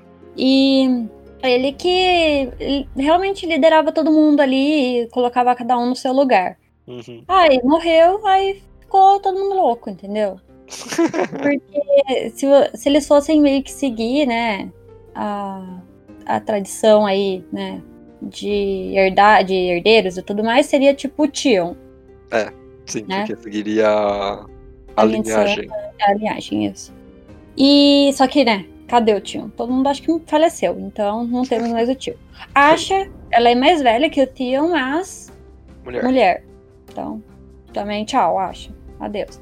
Aí a gente vai pros irmãos, que é o que você tanto queria que acontecesse com o Stannis, né? Que aí vai para o irmão. Que aí é o Euron. É o Euron? Ninguém quer o Euron. Não, Victarion. Não, eu acho que é o Euron. Ah, então tá bom. Eu acho que na linha é o Euron. Hum. Só que aí, como ninguém quer o Euron, na verdade ninguém não, né? Os dois irmãos não querem que o Euron, porque ele teoricamente é um traidor. Então eles chamam essa Assembleia de Homens Livres que é pra eleger qualquer um. É tipo uma votação ali entre o povo deles, Hum. né? E aí os mais influentes podem se candidatar. É... A gente vai ver que os outros dois personagens que a gente tem em ponto de vista também vão se inscrever, que é a Asha e o Victarion. Mas a questão, o que o Euron tá fazendo ali é só convocar e, tipo, meio que vistoriar pra ver se tudo correndo bem. Uhum. E a ideia também é evitar que o Euron ganhe. E mas dentro, né, dessa assembleia, eles têm a Asha, o Euron e o Victarion, que vão se, né, se candid- candidatar para ser o novo rei. Uhum. E cada um tem, né, o ritual de levar lá e falar, olha, eu sou o melhor, vocês têm que votar em mim, porque eu vou te dar comida. Aí tá bom. Aí vem o outro. Ah, eu sou melhor, porque eu vou te dar terras, eu vou dar dinheiro. Enfim, aí no final quem ganha é o Euron, porque ele chega lá metendo um mó louco. É, ele louco mesmo. É, ele fala que tem o, o berrante de não sei da que lá, que é um treco de 3 metros, que, sei lá, coisas loucas de as crônicas de Gelo e Fogo que nada dá, nada faz muito sentido. O maluco, ele assopra o berrante e morre, basicamente. É, porque os pulmões dele pegam fogo, tipo, Sim. tá acontecendo? É legal, né? Essa daí, teoricamente, é a corneta que controla o Kraken, né? Algo assim, ou os dragões, na verdade. Ah, já não lembro, né? Poder de controlar dragões. Porque parece que todo mundo também tem uma corneta que controla o dragão, né? Cada um em Westeros tem uma. tem várias cornetas. É claramente uma coisa cultural de Westeros, esse bagulho de vamos fazer cornetas que controlam É coisas. berrante. É berrante. É berrante. que controlam alguma coisa. Ou que vai destruir a muralha e blá, blá, blá, blá, blá. Aqui no Brasil tem uma coisa chamada fake news, que é o berrante do gado, olha só. Olha só. Quase isso. Mas eu acho que o Iron é meio que isso, sabe? Os capítulos dele é mais pra mostrar o que tá acontecendo ali, a loucura que é as Ilhas de Ferro e sobre o Deus Afogado, Sim. que aí eu acho legal. Até porque ele, depois que passa esses, acho que são dois capítulos dele, ele só desaparece, ninguém mais escuta falar dele até o final do livro. É, parece que ele tá tipo, ah, tá no. recruta- recrutando gente, blá blá blá blá blá, e é isso. Sim. É... Eu tenho que dar uma coisa. Eu gosto muito dessa parte da Assembleia, eu acho ela bem divertida. Uhum. Eu acho a parte mais legal da Ilha de Ferro é essa daí, e o resto é muito chato. Também acho, concordo.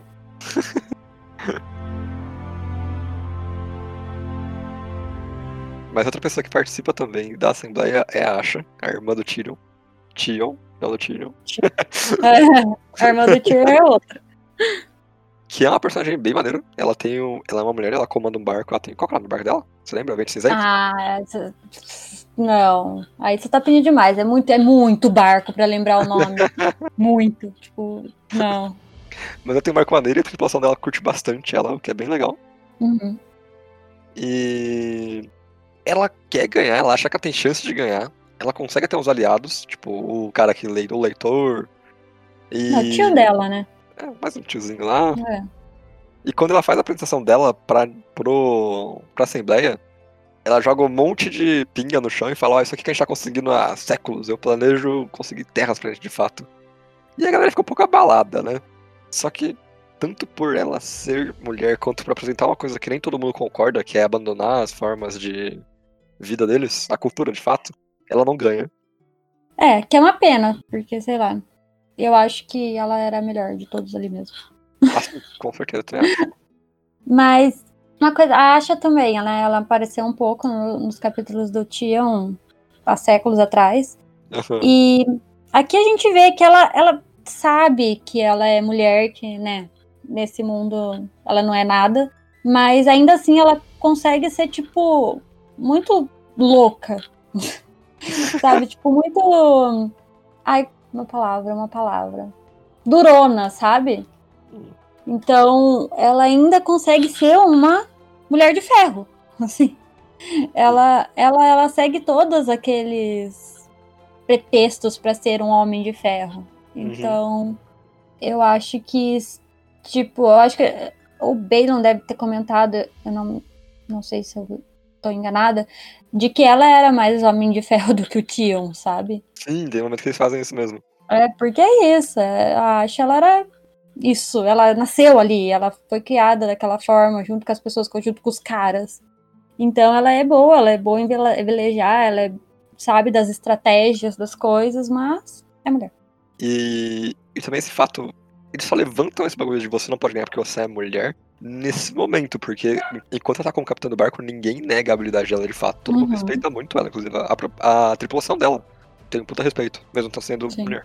Que é uma coisa que a gente não veria na terra principal, no, no continente de fato. Uhum, uhum. É porque eles meio que têm essa coisa também. Se você se provar ser bom, você é bom. Sim. Sabe? Tipo.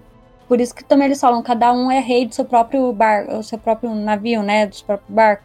Uhum. Porque é isso, se você for bom fazendo o que você tá fazendo, basta pra eles. Sim. Mas aí pra reinar, aí já não, não basta tanto. Eu gosto muito do personagem da Asha, eu acho ela muito maneira e com certeza é diferente do que a gente tem das outras mulheres nos pontos de vista. Uhum, sim. E. Mas eu acho que a Asha é meio que nesse livro é pra mostrar que também você pode ser boa, mas você vai perder, você pode perder também. Igual o Victarion, depois a gente vai comentar um, um pouco dele. Ele ainda é um bom homem de ferro, mas zero chance, sabe? Sim. E por mais que você fale que gosta da Asha, depois num próximo livro eu vou falar dela bastante também, que ela tem o pior capítulo que eu já vi na minha vida. Mas vamos deixar guardadinho pro próximo. Uhum. O Victarion, ele é um personagem também que a gente não tem ponto de vista nos últimos, cap... nos últimos livros, mas a gente tem. E ele começa em uma batalha que é bem maneira, na verdade. Dá pra sentir o gostinho de sal na sua boca. Uhum. Porque é em cima de um barco, ele tá embarcando em um barco da galera do. Do Jardim de Cima, se não me engano, ou ali da canto. Uhum. Por ali, Qual que é daquele lugar? Campina. Da Campina, isso. No barco da Campina. Na verdade, ele tá na árvore, eu acho. Da árvore. Que que árvore? Pessoa que lê inglês é difícil, né? Os, os caras do, dos Red Wine lá. Ah, é árvore o nome do, do deles? A região que eles dominam ali é árvore. Eita. Olha só, fica aí essa curiosidade. Ah, mas como que é inglês, então? Eu não lembro. pra mim era só o, a Campina. The Rich. Não, não. Tem todo um rolê da árvore ali debaixo. Do... Todo um rolê. Eita. Vou dar uma olhada depois, que eu realmente não disso. Mas tudo bem. Mas enfim, e aí ele. É um pouco dele explicando quem ele é, né? Que ele é, um, na verdade, o capitão da frota de ferro, Uhum. que é a melhor frota marítima que a gente tem noção. Sim, parece ser boa mesmo. Sim. E é ele embarcando em um, um barco inimigo e matando um cara que tá usando uma armadura completa de, de cavaleiro em cima de um barco. Ele fica toda hora falando o quão estúpido isso é. Que é bem engraçado. Sim. Porque ele basicamente é uma âncora que anda em cima de um barco. Caiu na água já era. Caiu na água, já era, caiu. Morreu afogado, bonito. É. Mas uma coisa do Victarion é que ele é um irmão, que ele é um bom homem de ferro, mas ele tem fibra nenhuma, na verdade. Ele é um pau mandadinho, assim, na minha opinião. Uhum. Sim, pode ser. A gente vê ele falando, ah, não, porque o Balon me pediu pra fazer isso, então eu fiz. Mesmo que eu tenha, sei lá, é, perdido o que eu queria fazer na minha vida, blá blá blá. E depois isso vai acontecer de novo, quando o Euron pede pra ele fazer outra coisa. Uhum. Então você vê Ele que vai fazer, né? e ele vai fazer igual um cachorrinho. Uhum.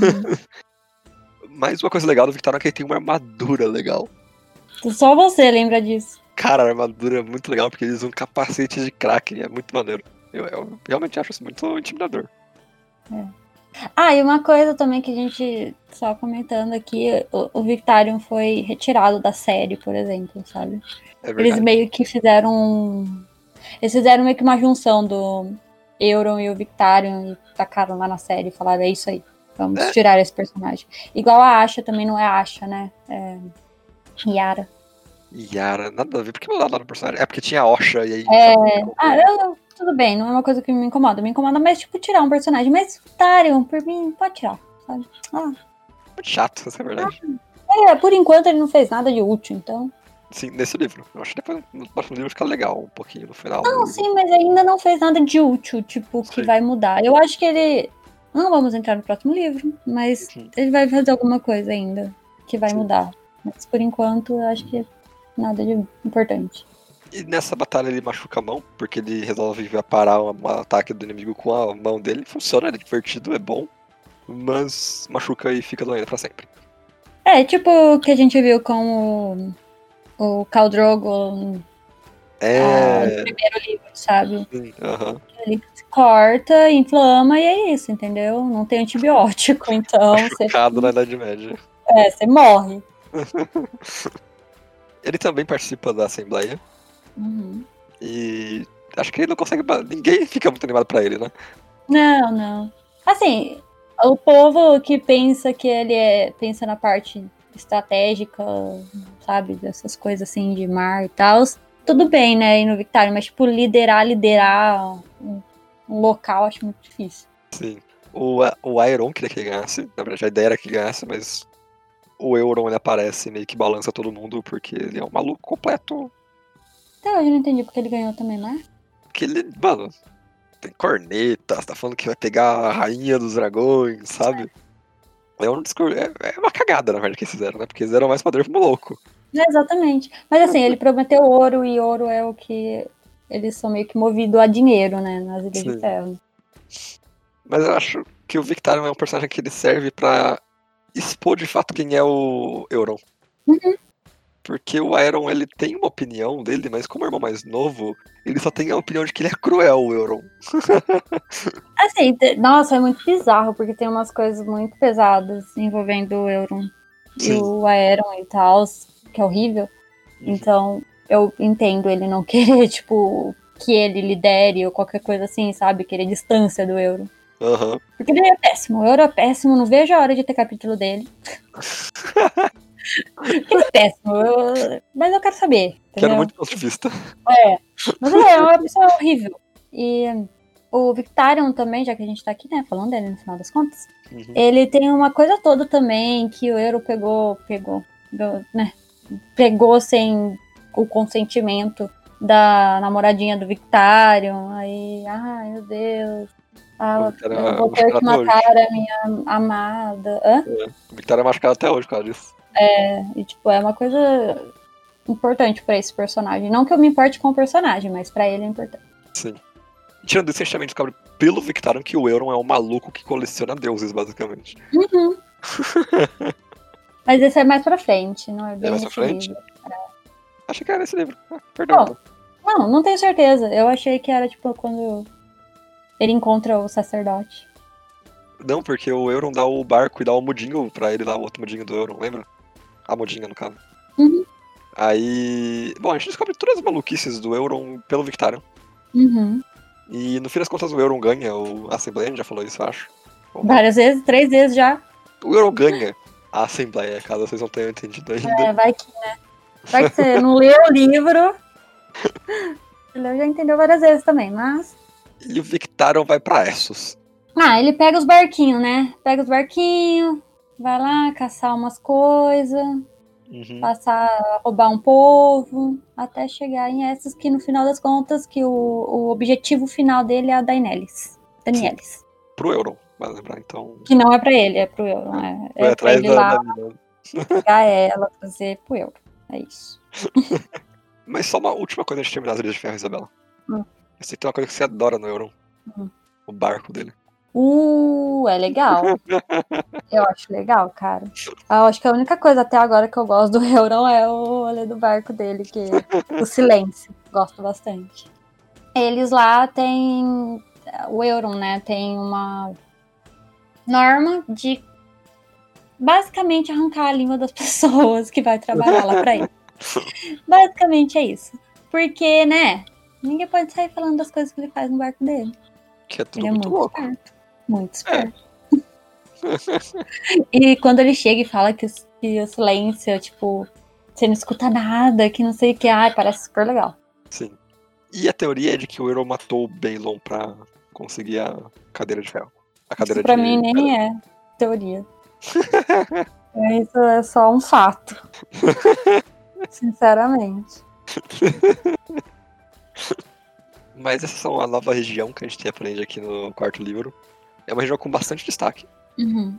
E sinceramente me deu muita preguiça de ler, cara. Eu não sei, tem coisas que eu acho legal, tem coisas que eu só não suporto, então é bem difícil pra mim. Uhum. decidir, porque eu acho toda aquela parte, né, do Deus Afogado super legal, todo esse negócio da assembleia, sabe, que eles têm um jeito diferente de fazer as coisas, acho bem legal. Mas Sim. aí, ah, eu homem de ferro, né? Eles são tão chatos, não gosto deles. É uma galera muito chata, velho. Não gosto dele. Não gosto do tio. E ele é meio Stark, meio Greyjoy, e eu já não gosto dele. Sim, Então imagina quem é só Greyjoy. sono.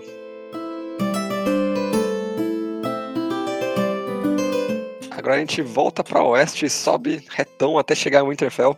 Passa o Winterfell e chega na muralha, porque a gente esqueceu de comentar coisas no último episódio. Ai, gente, vamos lá, a gente precisa falar disso aqui.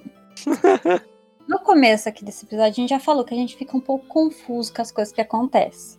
Por quê? Porque a gente já tem esse, os cinco, são cinco livros, certo? Sim. Com muitas histórias cada um. Aí, tem a série, com oito temporadas. É muito difícil também. Aí a gente junta tudo, a gente confunde tudo. Uhum. Basicamente é isso que acontece. E É. eu não sei por que sempre acontece com o John. Acontece. É sempre com o que A John. gente gosta, esse é o pior. A gente gosta tanto do John que eu não sei, a gente erra toda vez que a gente vai falar dele. E não é que a gente fala coisa errada, a gente só não completa todo um pensamento. Sim. Tudo que ele fez no livro. E o que, o que a gente faltou falar no último episódio é que o Stannis acaba indo pra muralha naquele livro, no terceiro livro. E ele acaba auxiliando a galera da Patrulha da Noite a repelir o ataque dos selvagens a Castle Black. Uhum. Como ele faz isso?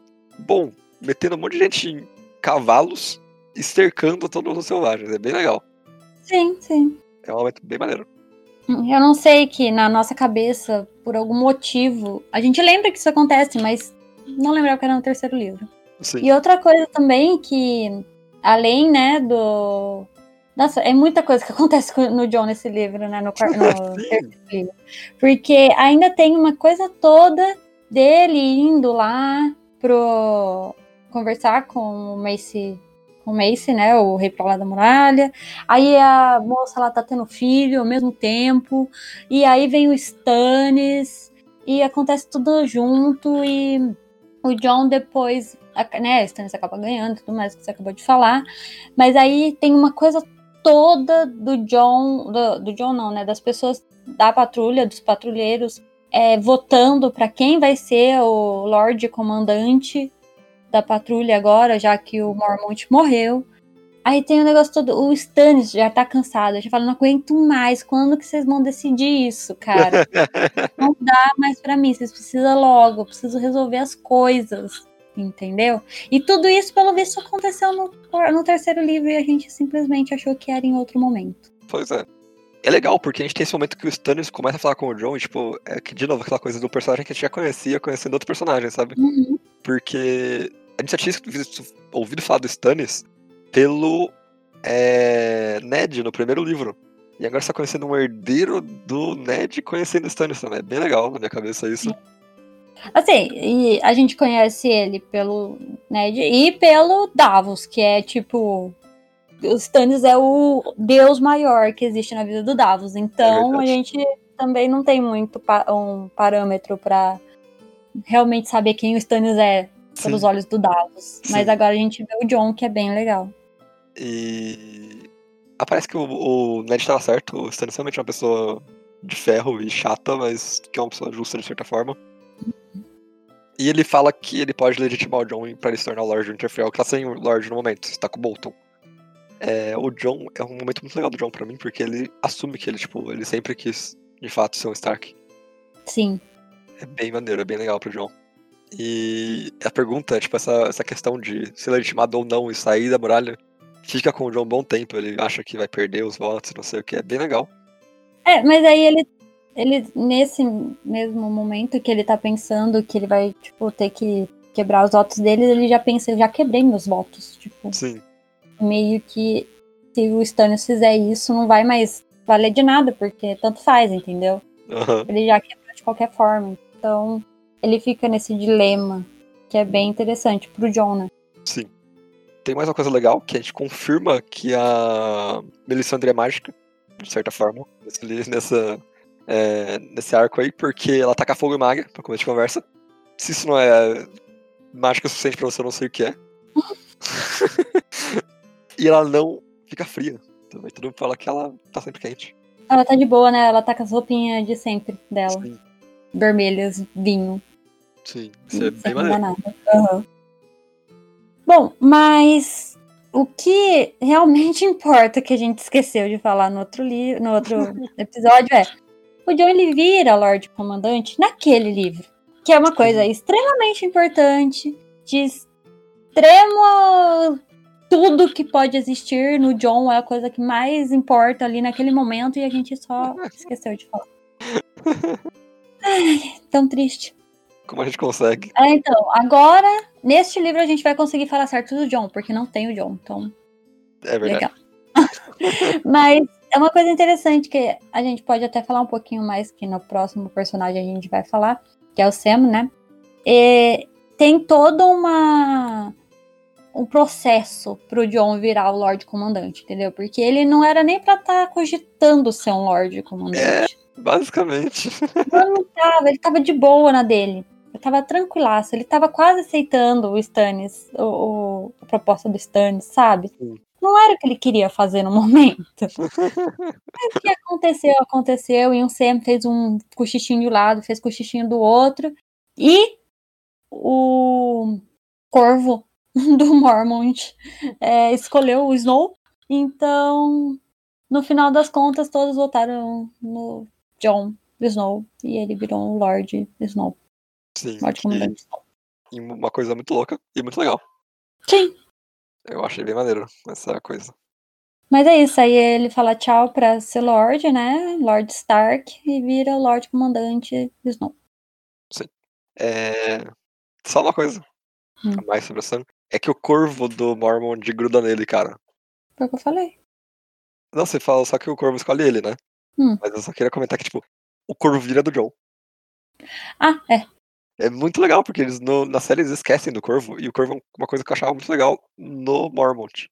Uhum. Então, quando o John herda esse corvo, herda entre aspas, eu achei muito maneiro.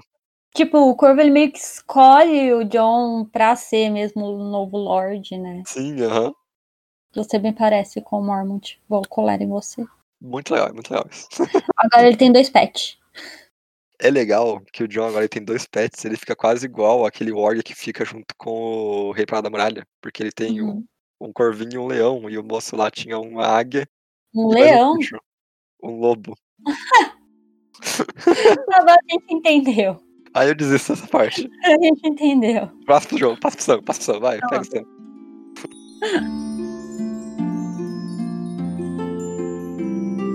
Bom, então vamos pro nosso Sam, o Samuel Tarley, que tá aqui, ele começa, né, este livro na muralha ainda, Uhum. mas ele foi encarregado, né, de se tornar um mestre agora, que antes ele era só o Sam, agora ele vai ser um mestre. E ele tem essa tarefa, né, de sair da muralha e ir pra Vila Velha, que é lá do outro lado do mundo, literalmente. Não, não tem como. É, é realmente do outro lado, assim, tipo, pra baixo, né? Mas atravessa o negócio inteiro. Sim. Ele tem que. Ele. A ideia mais estúpida que o John já teve de mandar o Mestre Aemon junto. Que pra mim não faz o menor sentido, cara. Eu sei que o Aemon queria, mas você não faz um velhinho de 102 anos fazer uma viagem intercontinental. Então, né? Que, tipo, é quase uma sentença de morte pro velho, né? Uhum. Você- As pessoas morrem em viagens jovens e vai mandar o velho pra viajar, É. É difícil, né? E vai mais um cara lá também, aleatório, que, que é da patrulha também, vai lá ajudar. Eles, eles meio que contratam, né, um barco pra levar Sim. eles. Uhum. Então, o Sam vai com a Gilly, que no livro é Jeova, Jeova, Jeova, sei lá. Não sei porque mudaram o nome de Gilly, é tão fácil, Gilly. Mas mudaram o nome dela, enfim. E vai com o bebê, né? Vai com o bebê. E essa coisa de. é, eles trocam os bebês já nesse ou na próxima? Já trocou, já. Já trocou? Já tá trocado. Ah, então, porque. Bom, a. Como a Melisandre faz magia? Matando gente com sangue de rei. Uhum. E aí a lógica do John é não deixar ninguém que queime ninguém na frente dele. É, mais ou menos. Ele só não quer que queime ninguém, porque, sei lá, né? é, vamos lá, só explicar já que estamos aqui. Uhum. É, tem o, o rei pra lá da muralha, né? O Mace. Uhum. Ele tem um filho que tava na guerra lá, toda coisa que a gente falou no. Teoricamente era pra ser no outro livro, né? Mas ela tem esse filho, a mãe morre e fica esse bebê lá. A Gilly, ela tá em outro bebê, então ela meio que amamenta os dois, né? Ela faz isso, né? Ela amamenta os dois filhos, já que ela tá tendo. Está amamentando, né? Tendo leite. E ela cuida dos dois, ela gosta dos dois bebês, enfim, sabe? Dois bebês. E o John, ele sabe, né, dessa coisa da Melisandre de queimar reis. Basicamente. É isso aí. E na cabeça dele, o Mace era um rei para lá da muralha, o filho dele é um príncipezinho, no caso, para lá da muralha. Tem sangue real. Tem sangue real. Então, a ideia que ele tem é: vamos trocar os bebês, a Gilly vai com o bebê real, e o bebê da Gilly, que é só um filho do Craster, qualquer coisa assim, Uhum. fica aqui com a gente, então não tem como ela queimar. Ou se queimar, não é ninguém importante. É. E pensando nisso, que ele é um rei, o, o bebê, né, é um rei, o rei para lá da muralha, ele é muito importante pro povo livre, né? Exatamente. Então, cagar tudo se a Melisandre resolvesse queimar um bebê sou selvagem. ia, não ia ficar legal, né? E ele fez uma surdina, tanto que a senhora descobre que ele trocou os bebês do meio do livro pro lado final. Não, a gente só descobre que, que, que ele trocou. É, verdade. Ah, porque a gente sempre vê a Gilly muito triste, mas, enfim, né? Sim. O Sam é meio bom, tem hora, que ele não sabe o que tá acontecendo as coisas. E o Mestre Aemon solta, tipo, ah, trocou o bebê, cara. É isso É. aí, ela tona, o bebê não tá muito acostumado com as coisas também, fica chorando. E no próximo livro a gente vai ver tudo o que aconteceu da pela visão do John, que vai ser bem legal, mas aí a gente deixa pro próximo, vamos ver se a gente consegue falar direito do John de uma vez. E, mas e então, o Sam, ele tá nessa viagem, né? Sim. O livro inteiro. Ai, meu Deus. Como é difícil ficar sem comer, porque é isso. Não, qual é? Ai, que você não leu o último capítulo aqui. Não é só isso, não. Aí também fica com aquela menina que tá chorando o tempo inteiro, fica preocupada com o Sam tem a primeira relação com outra pessoa, né, sexualmente falando. Ui, Quebrou os ossos. legal. Quebrou mais um. Mais um, quebrou ossos. Mas. E ele também tem que cuidar, cuidar do Mestre Aemon, né? Que ele tá morrendo com essa viagem toda. Sim. E ele. Coisas importantes que acontecem é o, o Mestre Emo conta todo a história da profecia, que é a Danielis, que é a princesa que foi prometida, nascida do sal, que não sei o quê. Tudo isso acontece nesses capítulos do Sam, que no final a gente vai saber que é muito importante. Sim. No final. Sim, porque a gente já sabia, na verdade, essa coisa do dragão tem que ter três cabeças, né? O... Uhum. Desde o primeiro livro da Danielis, ela tem essa revelação, se não me engano, Sim. de que o dragão tem três cabeças. Uhum. E a gente só conhece duas cabeças, vamos lá. A gente conhece o Mestre Aemon, que a gente sabe que ele é um Targaryen abertamente, e a Dani. Mas falta uma cabeça ainda. E a Dani só conhece ela mesma e o irmão dela, então pra ela eram os dois. E faltava um. Uhum. Assim, eu não vejo muito dessa forma, mas não acho que o Aemon seria uma das cabeças. Ah, é? Nem perto. Como assim então? Não são necessariamente três cabeças de dragão que existem no mundo. É necessariamente três cabeças de dragão que estão juntos. Porque já existiu vários Tigerians, entendeu? Aham. Essa profecia não é sobre se existe só três, sabe? É Uhum. sobre os três escolhidos.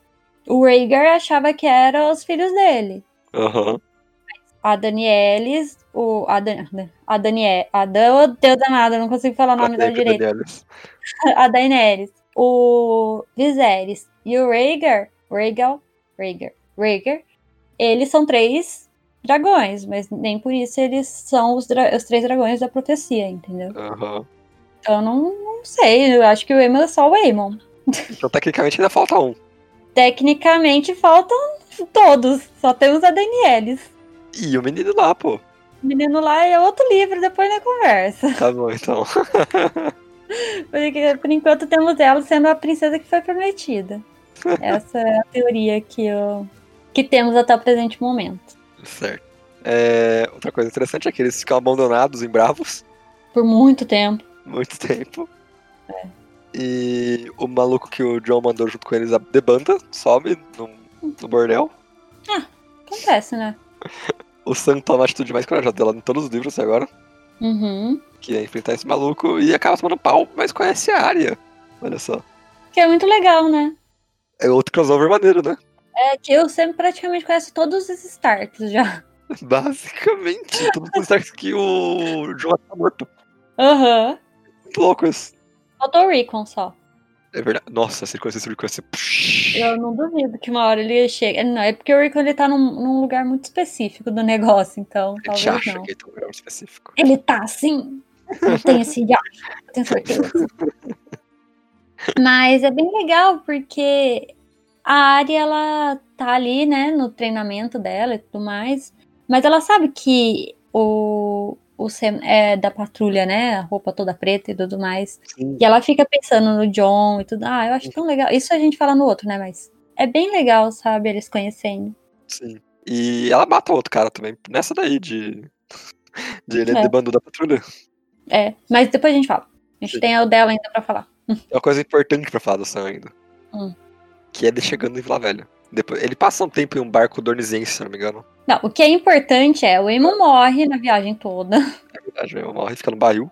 Nossa, é bem estranho isso. mas.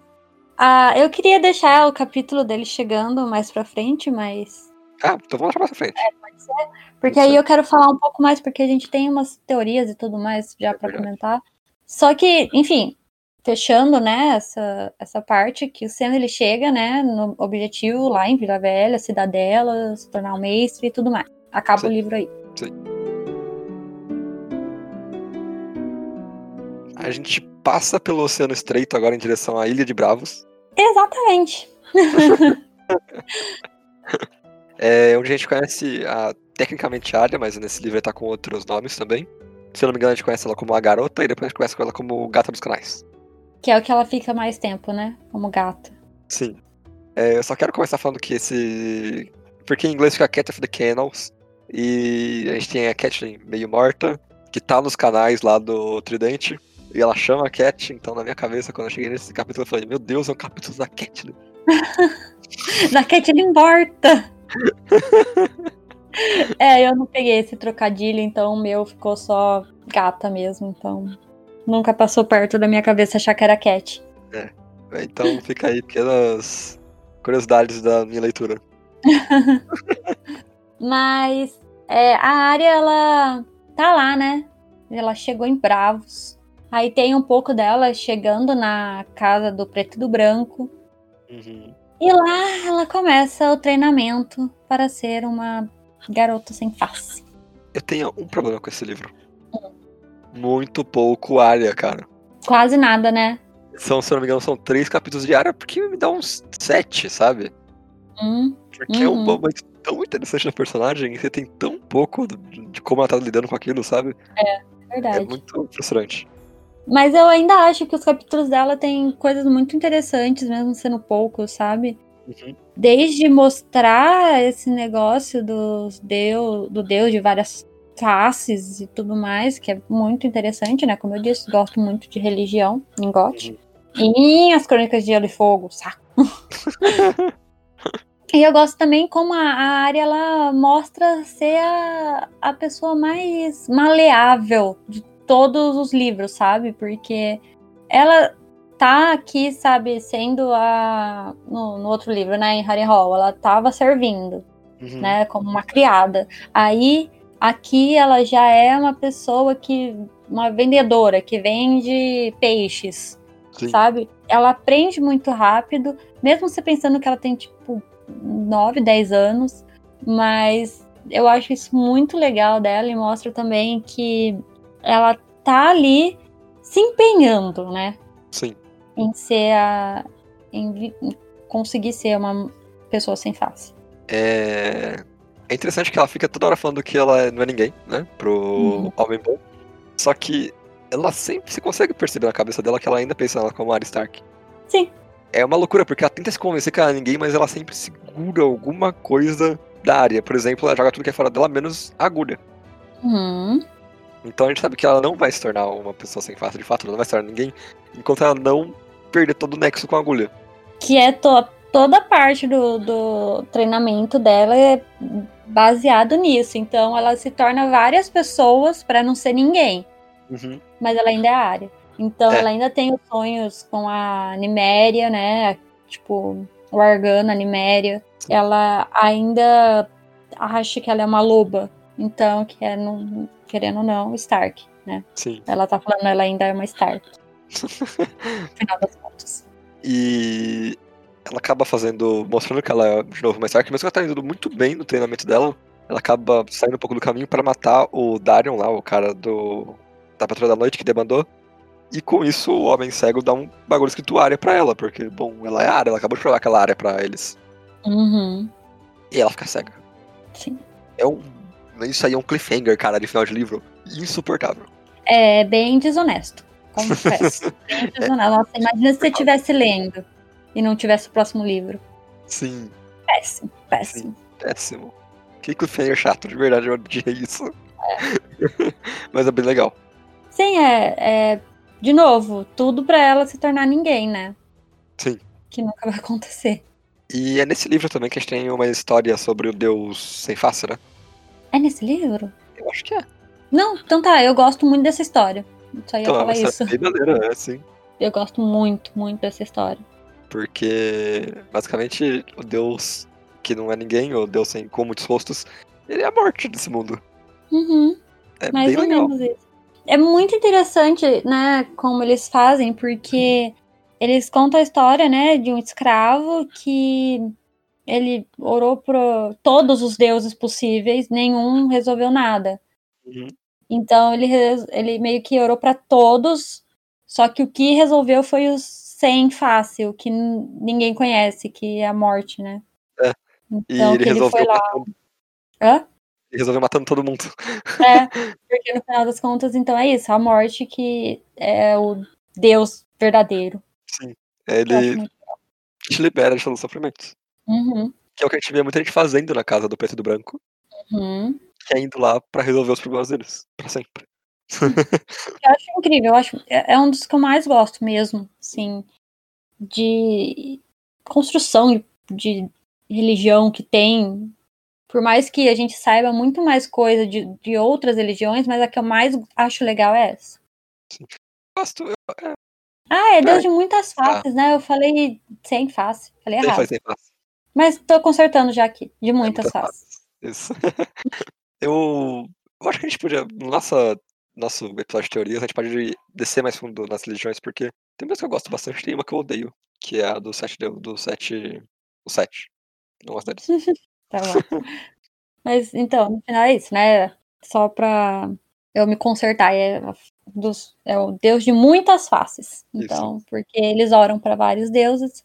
E vários deuses têm muitas faces. E esse é o Deus que tem várias faces, só que ele resolve tudo. É isso. Acho que é isso diário? É sim, a área fica cega. É isso. Ela aprende pra Bravoso também, em Bravos. É, e a tem uma, tem uma foca bem legal. É, mas no geral é isso aí. Agora a gente desce o Oceano Estreito, passa pela Campina, passa por King's Landing e chega em uma região nova, Isabela. A gente chega em Dorne, o extremo sul do país. Continente, na verdade. tão falado, né? Dorne. Sim. Comentado e causadores. O povo de Dorne gosta de um caos, né? Gosta de Cara. causar. Muito. Uma coisa que eu acho interessante sobre Dorne é que eles têm o oceano deles, de fato, o Mar de Dorne. Uhum. Porque é muito mais fácil chegar na capital, que é a Lua Solar, pelo oceano do que pela terra, pela, pelo continente. Sim. Eles têm um deserto gigante que cobre todo do da Campina até chegar em Sunspear. Então é um momento muito complicado de chegar a pé e a gente vê geralmente as pessoas fazendo esse caminho de barco. Uhum. Mas como é Dorne, Isabela? Explica pra gente como funciona a geopolítica de Dorne. Bom, aqui, como a gente comentou um pouco antes nas Ilhas de Ferro, eles têm meio que o seu próprio, sua própria forma de ser, não é mesmo? Sim. Então, eles. O, pró, o próprio lema dos Martel, né? Que é a família que manda ali no negócio, é não nos ajoelhamos, né? Como é que é? É isso aí, é. Eu não sei traduzir isso aqui, ó. É insubmissos, não curvados e não quebrados. Isso, que eu acho muito legal, porque tem uma história toda, né? Porque a gente nunca falou de Dorne, então eu vou ter que me alongar um pouco aqui. Beleza. Porque todo. Desde, né, da conquista do Aegon, ou Conquistador, Uhum. É, o Westeros, né, ele- eles eram divididos por reinos, né, tipo, Interfell era um reino ali, né, aquela parte do norte, blá, blá, blá, blá, blá, eles tinham os próprios reis e tudo mais. Isso. Só que com o Aegon, ele veio, foi aí, né, ameaçando ali, falando, ó, eu vou ser o rei, tá, se você não gostar, eu vou fazer igual a Harrenhal e queimar você. Se tudo bem pra você, beleza, igual o Bran, Bran, eu acho que era um, um Brandon, ou ajoelhado, sei lá. Stark lá. É, tem um Stark lá que só de olhou assim. Ah, eu já vi tudo que ele fez. Vou ficar de boa. Já em Dorne, não foi bem assim. Porque Dorne é um espaço gigantesco, né? Uhum. E cheio de areia. E dunas. e tudo mais. Então, foi muito difícil pro Aegon e as suas irmãs barra esposas conseguirem dominar e realmente ameaçar Dorne e Sim. as pessoas que ali viviam. Eles, no final, eles conseguiram um acordo muito tempo depois, sabe, de todo aquele momento que o Aegon chegou lá. Demorou para eles conseguirem é, ter uma conversa ali entre esses dois lugares, né? Esses- essas duas famílias, os Targaryen e os Martell. Uhum. Eles chegaram num consenso, só que é assim, tudo bem, você pode ser o rei, a gente, né, estamos de acordo. Só que a gente aqui é outro negócio. Então eles têm os próprios príncipes e princesas. Sim. Eles não seguem a lógica de só o herdeiro homem, então as mulheres também podem é, ser princesas de Dorne, que eu acho super legal e incrível. Uhum. Tinha que ser isso em todos os lugares. E eles são príncipes, né? Então o Doran Martell, que é o o, o Martell Atual que a gente mais é o, é, o Martell que a gente mais conhece, que é o atual, o atual príncipe de Dorne, Sim. que é totalmente diferente de tudo que a gente viu, que é sempre Lorde, né? É, é verdade, eu nunca feito essa ligação, sabia? Sério? Olha só. Louco, né? Muito. É, além da gente ter essa coisa de Dorne ser um, um lugar que as pessoas se revoltaram, é interessante ver que por essa resistência histórica deles, até hoje o pessoal de King's Landing acha que eles, têm, eles são teimosos e pensam duas vezes antes de invadir o lugar. Uhum. Porque a gente vê essa tensão aumentando, a gente vê tanto gente em King's Landing quanto em, em Lança Solar falando, vamos evitar uma guerra.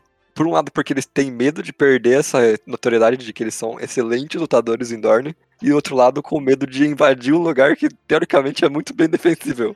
É que aí já era, né? Sim, Todas as coisas que eles criaram. porque a gente sabe que, na verdade, Dorne é um lugar que tem pouquíssima gente. Uhum. É um território muito grande pra pouca gente. Sim. Então uma guerra, realmente, uma batalha não ia dar muito certo ali.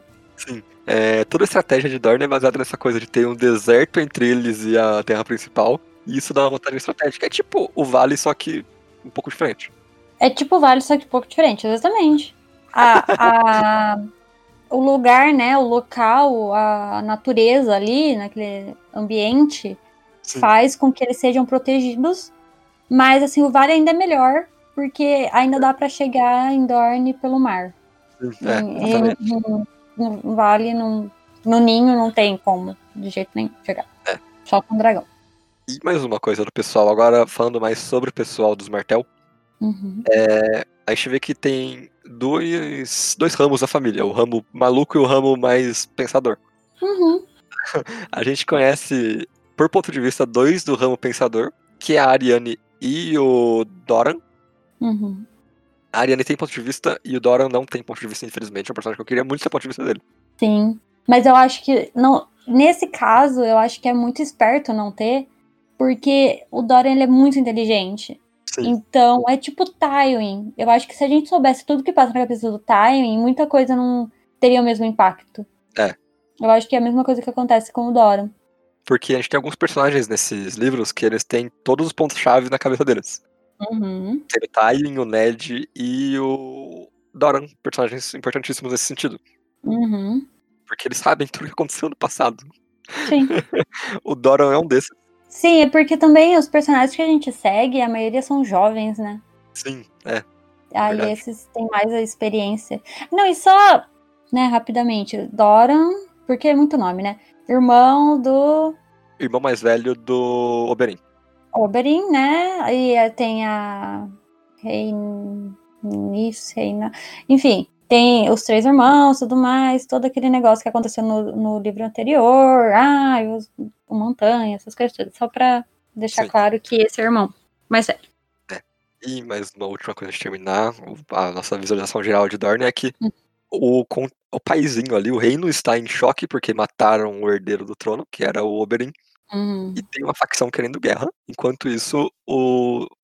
Qual que é falar? O Doran, ele quer dar uma acalmada nos ânimos pra não entrar em guerra, de fato, porque ele sabe que eles vão perder.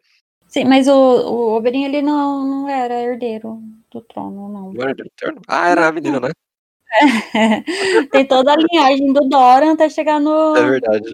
Mas enfim, ele era. O Oberyn ele era o representante em Porto Real dos Martel, né? Não, não É. se faz, não mata ou uma coisa tão importante assim. Como eles têm a Myrcella, filha da Cersei Lannister, É. né? Myrcella Lannister, que tá com eles. Então é tipo, não pode matar ela também, né? É meio Sim. que. Era um acordo ali. Não dá muito certo. Como no mundo real, não se matam diplomatas. É. não é assim que funciona. É.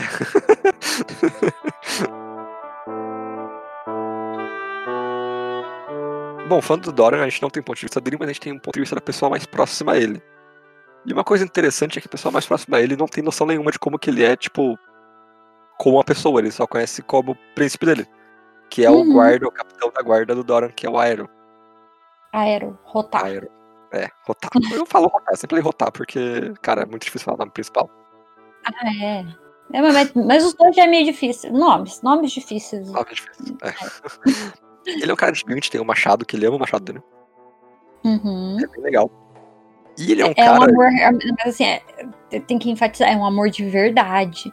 é Ele verdade. faz carinho no machado todo dia, lindo, sabe? É uma coisa constante ali nele, entendeu? É importante. É um pouco importante. E o Aero, ele sabe que o príncipe dele é uma pessoa que sofre de gota, por exemplo, é uma pessoa que está sempre em dor. Hum. E é uma pessoa que, por não ter essa capacidade física, ela, ele pensa muito. Então a gente vê o ponto de vista do Aero, é meio como que, tipo, apresentando quem é as aparências do Doran, mas ao mesmo tempo eh, ele elogia muito como ele pensa. Porque ele tem essa. esse exterior que parece fraco. Ele parece uma pessoa boba e tá perdida na vida. né? Sim. Igual, por exemplo, o Tyrion, sabe? Ele é um cara que por fora não demonstra ser muito ameaçador. E ele, tipo, ele tem noção de como todo mundo ao redor do Doran pensa isso dele. Só o Aero que ele fica tipo, não, a gente sabe que esse cara aqui é o líder, então eu vou proteger ele. Uhum. É bem legal. É, mas ele não faz nada demais no livro. Ele tem um ponto de vista só pra dar essa exposiçãozinha pro Doran mesmo, enquanto a Ariane não aparece. Sim, sim. Mas eu acho importante a gente ver também, igual tava, a gente acabou comentando, né, que o Sam ele fala é, do Tarly como o pai, né? Aí a Ariane também ela fala do, do Doran como o pai dela. A gente olhar pelo Aero aqui é outra visão, é como um líder, né? Sim. Eu também acho super legal e interessante a gente ver de várias formas assim. Bom, agora vamos falar aqui do Eris. Como é o sobrenome dele? Eu acho que ele é o Eris Oakhart. Ah, é muito difícil os nomes, gente. Carvalho. Eu não vou lembrar o nome, É, mas. Eris Oakhart, isso aí. Oakhart. Esse, esse aí, esse aí. Ele é um guarda real, né? Da, da guarda real. Ele é um, um dos, dos guardiões ali, né? Que vai com a Myrcella pra Dorne pra protegê-la. Sim. A ideia principal era essa, né? E todo mundo já sabe que a guarda real ela tem meio que segue os mesmos votos e os mesmos princípios que a, a, a Toda noite. Patrulha da Noite. Então, teoricamente, eles também não podem, né, ter relações com outras pessoas e por aí vai. Porém, entretanto, todavia, ele vê uma moça dornesa muito bonita e fala: Ah, vou dar uns pega, né? E, e aí, o que esse cara faz? Ele, ele quebra todos os votos que ele tinha. Ele, não- eu vejo pouco ele realmente protegendo a Marcela. E ele tá aí, né? Ele passa boa parte dos seus capítulos, que acho que é pouco, mas né, boa parte desses poucos capítulos, apaixonado pela Ariane Martel. Martel. Eu só queria comentar uma coisa sobre o Eris. É que ele é lembrado no segundo livro pela Sansa como uma das poucas pessoas decentes na guarda real do Joffrey. Nossa, cara. Ele parece uma pessoa decente, ele só é meio apaixonado demais, né? É, então, ele nunca bateu na Sansa, por exemplo. Nossa, como ele é bom. E bonzinho, nossa, ele é uma pessoa abençoada ele. Mas ele, enfim, sabe, eu não crio ódio por ele, então tá tudo bem. Ele só é muito inocente. Isso é inocente, cara. E, tipo, claramente a menina tá manipulando ele, é claro, sabe? É, é ela fala isso, sabe? Praticamente fala que ela tá fazendo isso que é para ele entrar no plano dela, né? Que a gente vai falar daqui a pouco, que é um super plano aí, né? Envolvendo a Marcela e tudo mais. Sim. Mas e no final, né? O Eris, para acabar o, o, capítulo dele aqui, é ele morre. Ele morre pelo Aerohotar, inclusive. Ele é fatiado ao meio, praticamente. Basicamente. Pelo machado. Não sobra muita coisa dele. e ele foi bobo, né? Ele não precisava é. ter feito o que ele fez. Ele foi bobo, ele foi na, na coisa de querer ser o guarda real. É, então, querer ser o herói do negócio, mas ele não precisava ter feito isso. Até porque ele falha um dever dele, que é proteger a Marcela quando ele avança e deixa a menina exposta. Uhum. Então, vira, cara. É. Não, e meio que ele tá querendo proteger também a princesa, né? A Ariane, não só a Marcela. Mas, tipo, nunca que o Aero ia fazer alguma coisa com a Ariane, sabe? É. Nunca. Não faz o menor sentido. o máximo que ele ia fazer é prender ela, que é o que acontece mais pra frente, e só. Sim. Ele morreu de forma inútil. é. E depois a gente vê o Aero, tipo, chegando na Marcela falando, vamos. Na Marcela não, na Ariane falando, vamos lá, princesa. Sabe? Com a maior uhum. educação. Uhum. Nunca ia acontecer nada, sabe? Ela é princesa, cara. Nunca ia fazer alguma coisa com ela. Mas o Ares, Ares, Ares, Ares, Ares, Aros, blá blá blá blá, é isso.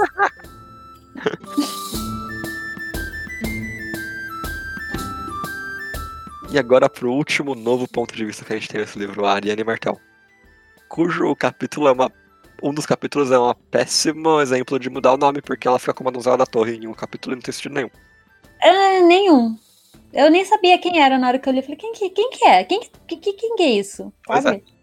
Não faz sentido nenhum. Sempre foi Ariane. Põe Ariane aí. Sim. Que eu sei quem é. Ela não é a menina da torre, ela é a Ariane. Ela não então... perdeu momento algum a identidade dela. Não, não faz sentido, não gostei. Sim. Mas o que que acontece com a Ariane, né? Ela tem todo esse plano com, com o Ares, né? De sequestrar a Marcela. Basicamente é isso, entendeu? Sequestrar e não sequestrar ao mesmo tempo, né? É, então. é bem complicado esse plano, porque ela, ela faz esse plano junto também com as filhas do Oberyn, né? Com a. Faz? Não, não faz não, não faz não. Não, não faz, não faz, não faz, não faz não ela ela conhece um plano, né, das filhas do Oberyn, que são as serpentes de areia, de causar a discórdia para Myrcella ser a rainha agora, entendeu? Em vez do Tommen. Em vez do Tommen, porque em Dorne, né, a herdeira real seria a Myrcella, pela lógica deles, que é o filho mais velho. Morreu o Joffrey, Myrcella uhum. né? Bem fácil e básico. Sim. Então, é até mais fácil do que essa lógica que eles fazem, né? Abre muita chance de compensação. É, sabe? É só a Marcela e pronto, e acabou. Então eles fazem as serpentes de areias, elas têm essa ideia de causar uma guerra e colocar a Marcela como a rainha, a verdadeira rainha, né? Uhum. De Westeros. E a Ariane, ela, ela meio que se apega desse, desse plano, mas de uma forma diferente, né? Ela não quer realmente causar uma guerra para isso acontecer. A Serpente de Areia, já estavam assim, vamos começar a matar geral e bora. Eu gosto bastante dessa ideia, gosto bastante da Serpente de Areia. gosto delas, mas não, não é uma forma muito inteligente que o pai da... O Oberyn, ele era meio dessa vibe de sair matando geral. Já o Dora não, né? É uma coisa muito mais política e tudo mais. Sim. E como que é? O que, que é esse plano aí, Gabriel? Conte-me mais para nós. Então, ela junta uma galerinha que ela a considera os mais leais dela e um dos herdeiros do Dane, do Espada da Manhã, que é conhecido como o maior cavaleiro ever em Westeros. Uhum. Pra pegar essa menina, levar para outro canto e finalmente declarar ela como rainha. Acontece que não dá muito certo eles ficam meio perdidos no meio do caminho. Alguém entrega a ideia de que ela vai fazer isso. Aparece o Aerorotar para impedir. E o Arthur Dane, ele. Não é o Arthur Dane, desculpa, o Geralt Dane. O Estrela, Negra. Negra, não Estrela da Manhã. é, o Estrela Negra, que é um ótimo nome. Uhum. Ele acaba machucando a, a Marcela. A gente não tem muita ideia do porquê que ele faz isso, né? A gente sabe que ele tem um certo ódio com os Lannister. então, gente... até Deve, até tem, é que eu não, eu não vou lembrar aqui ao certo, mas deve ter alguma coisa dos Dane e os Lannisters, Lannisters e tudo mais, mas eu acho que ele foi para esse plano, no final das contas, mais pelas ideias, voltado mais pelas, a, pela ideia do, da serpente de areia, de tipo, vamos causar, entendeu? Então, ele meio que parece que quer só guerra e guerra, não que a Mircela fosse realmente a rainha, sabe? Uhum. Então a coisa que ele passa, provavelmente, isso eu tô só devagando aqui, né? É tipo, vou matar a Micela pra dar. para realmente começar uma guerra e bora, né? Uhum. Porque matando a Mircela, né, que é a protegida no caso dos Martel, É. ia dar muito errado, né? Uhum. E eu acho que é meio isso, e ela acaba se cortando feio, assim, sabe? Tchau, orelhinha da Marcela, Deus, orelhinha, não temos Ele mais. falou que ela fica deformada. Ah, é exagero. Cortou a orelha. Tá tudo bem, ela vive sem orelha. E com isso, a Ariane vai presa, fica numa, numa torre isolada pro resto da vida dela, praticamente. Na mentira, fica lá uns meses, eu acho, Ai. presa. Eu acho que passou. Não passou nem meses, meses. Passou um mês. Há um mês, então. E a gente tem um pouco a noção de como tá funciona atualmente a história dos Martel. De que o Doran, ele tem mais um filho, Sim. que, você lembra, você lembra o nome dele? Ele tem mais dois filhos, né? Mais dois filhos? É, não é? Eita, São mais novos que ela. Tá abrindo aqui, tá abrindo aqui o... É, é isso. Ele tem mais dois filhos. É, a Ariane é a mais velha. Aí a gente o- tem o Quentin Martel. E a gente tem o Tristane, que é o que tá protegido, tá prometido pra Mircela. Oh, é verdade, é verdade, isso aí. E o Quentin desapareceu, ele tá em outro. tá em Essos. Ah, Não, então. Calma, respira, respira. Respira, calma, calma. Uhum. O que a Ariane sabe. Ele, o Quentin, ele foi enviado pra se tornar um lord com uma outra casa. Ali, Uhum. acho que é uma casa na Campina. A outra Uhum. casa foi lá ser um, um- um- que acontece bastante. Aqui a gente não conhece muito, mas é o, a ideia de tipo ser enviado pra outra casa cuidar, criar essa pessoa. Sim. Porque a gente não conhece tanto, mas tipo o Robert e o Ned, eles se conheceram dessa forma. Eles foram enviados para ser criado pelo o, é, o Er- Erin, enfim, no Vale. É. Por isso que eles são super amigos e tudo mais. Então foi isso que aconteceu com o Quentin. Ele foi mandado para outro lugar para ser um Lorde. O que, que acontece com a Ariane? Ela não sabe dos planos do pai dela, né? Então ela É. não entende por que o irmão dela foi enviado para ser um Lorde, sendo que ela é a herdeira, a real herdeira Sim. de Dorne, né? Ela fica muito, muito, em, muito em dúvida, né? Muito questionando essa ideia. Por isso também tudo que ela fez, né? E além disso, também ela questiona muito o pai dela. Ela é uma pessoa que considera o pai dela uma pessoa que não toma ação nenhuma e que ele é muito subserviente ao Tywin. A gente vê isso muito mesmo. O Doran, ele expressa uma certa...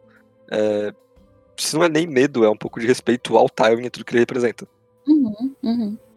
Até que, depois de um certo tempo, ele aparece pra conversar com a com ela, de fato, em um capítulo. Sim, que é o último capítulo dela, né? Quase no final do livro também. Porque o que que acontece? Ele realmente é mais calmo e mais, né, tranquilo e tipo, tudo que aconteceu com a irmã dele, o ódio que o Oberyn tinha, ele não demonstra, né? O Dora não demonstra tanto Sim. igual o Oberyn. Mas lógico que ele tinha, né? Mas no final das contas, quem é o rei é o rei, eles têm que fazer o que tem que fazer, né? É. E então, nesse último capítulo, né? Nesse último capítulo, nesse último momento da Ariane, né? Que ela vai conversar com o Doran, ela tá muito brava, ela ficou um monte de tempo lá sozinha, isolada, ninguém falava com ela, ela começa a soltar tudo que ela tinha pra soltar do coraçãozinho dela, né?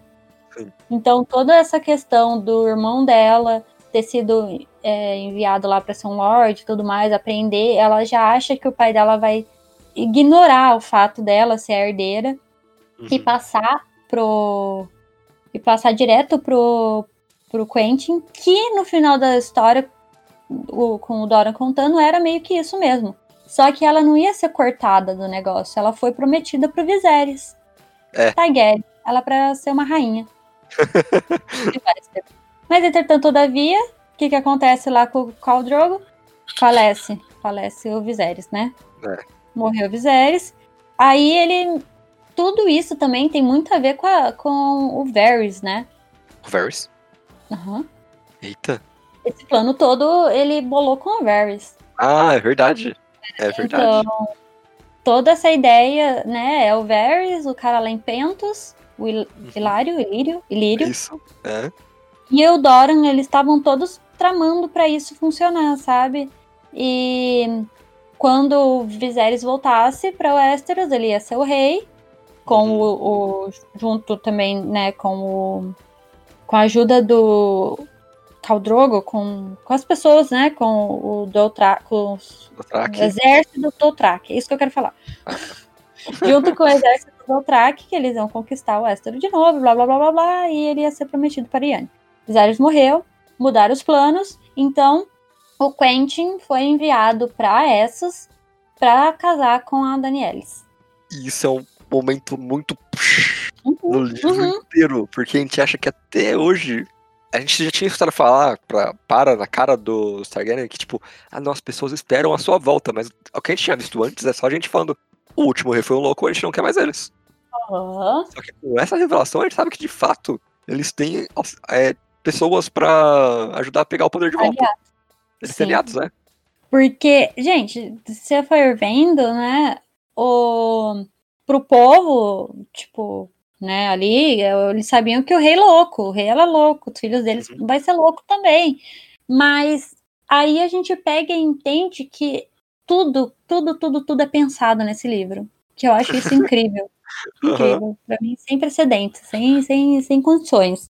Sim. Porque desde sempre, desde o primeiro livro, tem coisas relacionadas com o Viserys ser um prometido, ser, enfim, tá sendo aguardado aqui, só que a gente não sabe por quem é. Agora a gente sabe. Sim. Que era pelos pelo, por, por Dorne, né? E nem mesmo eles tinham noção disso. O, o- eles não sabiam disso, o Viserys não sabia disso. Aham. Ele só era muito louco. Aliás, a Ariane se escapou de uma gigantesca. Graças a Deus, cara. Nossa, nossa, não. Assim, eu acho que a Ariane ela dá uns bons socão nele, mas. É. Ainda assim, né? O Westeros escapou de mais um rei louco, na verdade. A gente só não sabe se escapou de mais uma rainha louca, mas mais pra frente a gente fala disso, né? É verdade. e a gente é de volta, né? A gente consegue entender quem é o Doran pela primeira vez. Não é um cara fraco, ele é só um cara que pensa muito. E eu gosto de como tem uma fala, não sei se você vai lembrar disso, Hum. mas o Doran ele fala pra alguém, ele fala tipo, não, o Oberyn era a cobra, mas eu sou a, a grama alta. Uhum, Eu escondi a cobra. é Sim. muito legal, cara.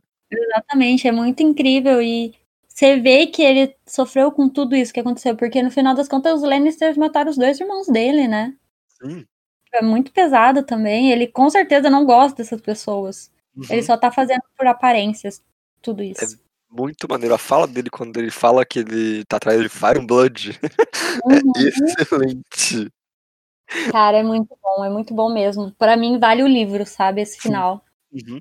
Os capítulos da Ariane e essa parte de Dorne, pra mim vale o livro. Pra mim não tinha que ser um, um o símbolo do, dos, dos Greyjoy aqui no livro, e sim de Dorne. Porque Ia ser incrível, ia ser incrível, porque, esse é, livro pra mim não é sobre as Ilhas de Ferro, e sim sobre Dorne. até porque a- o maior payoff do livro tá em Dorne. Uhum. Realmente. Devia ser, devia ser qualquer outra coisa que não fosse Dorne ali na frente. Não, Quer dizer, não se não fosse. É, realmente, tá certíssimo. Mas eu adorei mesmo. Eu acho que vale, vale o livro só por isso. Uhum. E para mais uma tristeza no meu coração, que continua em- sempre isso, que é não tem um epílogo nesse livro. É, cara, para com isso, pelo amor de Deus. O outro tinha o epílogo, agora não tem. Eu eu, tô não tenho, eu não, não compreendo, entendeu? Não tá ajudando a minha pessoa. Mas enfim, a gente colocou aqui meio que um epílogo, é o último capítulo, né? Que é do Sam chegando em Vila Velha. Vamos lá. Se pensando assim, não parece ser algo é, interessante, não, né? Mas assim, realmente revelador da, da história toda, porque no final das contas era isso que o Sam ia fazer, ia chegar em Vila Velha, ia ser o mestre, né, Pra voltar pra patrulha, pra ser o mestre da patrulha. Mas acontece uma coisa muito, muito interessante neste, neste capítulo. que é a coisa mais doida também, sabe? É muito Hum. louco. Uhum. Que eu acho que é uma coisa também que não tem nos outros livros. Que é meio que juntar o prólogo com o último capítulo. Ah, sim, é, é, é, é. Não tem. Nenhum outro livro ele, fa ele faz isso de colocar uma ligação entre o começo e o final do livro. Sim. Mas eu acho. É... Tem mais uma coisa também que a gente descobre que a mágica existe, mas ela é escondida. Uhum. Propositalmente. Sim. Que eu já devo ter comentado antes, porque eu gosto disso também. Tem toda uma teoria, que aí é uma teoria no livro mesmo, e não uma teoria de fãs, é uma teoria no livro, que os mestres, eles não gostam de magia. Sim. Não, não é bem uma teoria, é uma coisa mesmo, né? Uma coisa que acontece. Então, tem todas umas dicas nesse último capítulo falando de tipo, ah, e por que, que você acha que Aegon, Ta Aemon Targaryen, um, cara super bonzão e tudo mais, ele ficou preso na patrulha, sabe, para sempre, e não virado um, arqui, um arquimestre mestre, ou qualquer outra coisa. Uhum. Ele é um Targaryen, Targaryen tem magia. É isso, basicamente, entendeu? Então, cada coisinha que acontece aqui é mais comprovando que os mestres eles estão tentando esconder a magia do mundo. Sim. Tem também uma ideia de que, tipo, os mestres que acabaram com os dragões, né? Olha só, é. Essa coisa de que enquanto, né, os dragões estavam lá em Valíria de boa na vida deles lá, e mesmo depois que acabou a Val é, Valíria, mas, mas não tinham vindo pro, pra Westeros, os dragão tava de boa. Aí chegou aqui em 400 anos acabaram com os dragão, tudo. Dragão do mundo. Uhum. Então, tem toda essa coisa que eu acho super interessante e tem a comprovação da magia com a vela de obsidiana de vidro de dragão. Dragão, Sim. dragão. Dragão. Dragão. Mas o Sam chega lá falando exatamente do quê? De magia, olha só. Olha, o Sam de vez em quando ele não ajuda, né? Ele vê a primeira pessoa que parou do lado dele, tagarelou, tagarelou tudo, Tudo. tudo que tinha pra falar, ele falou.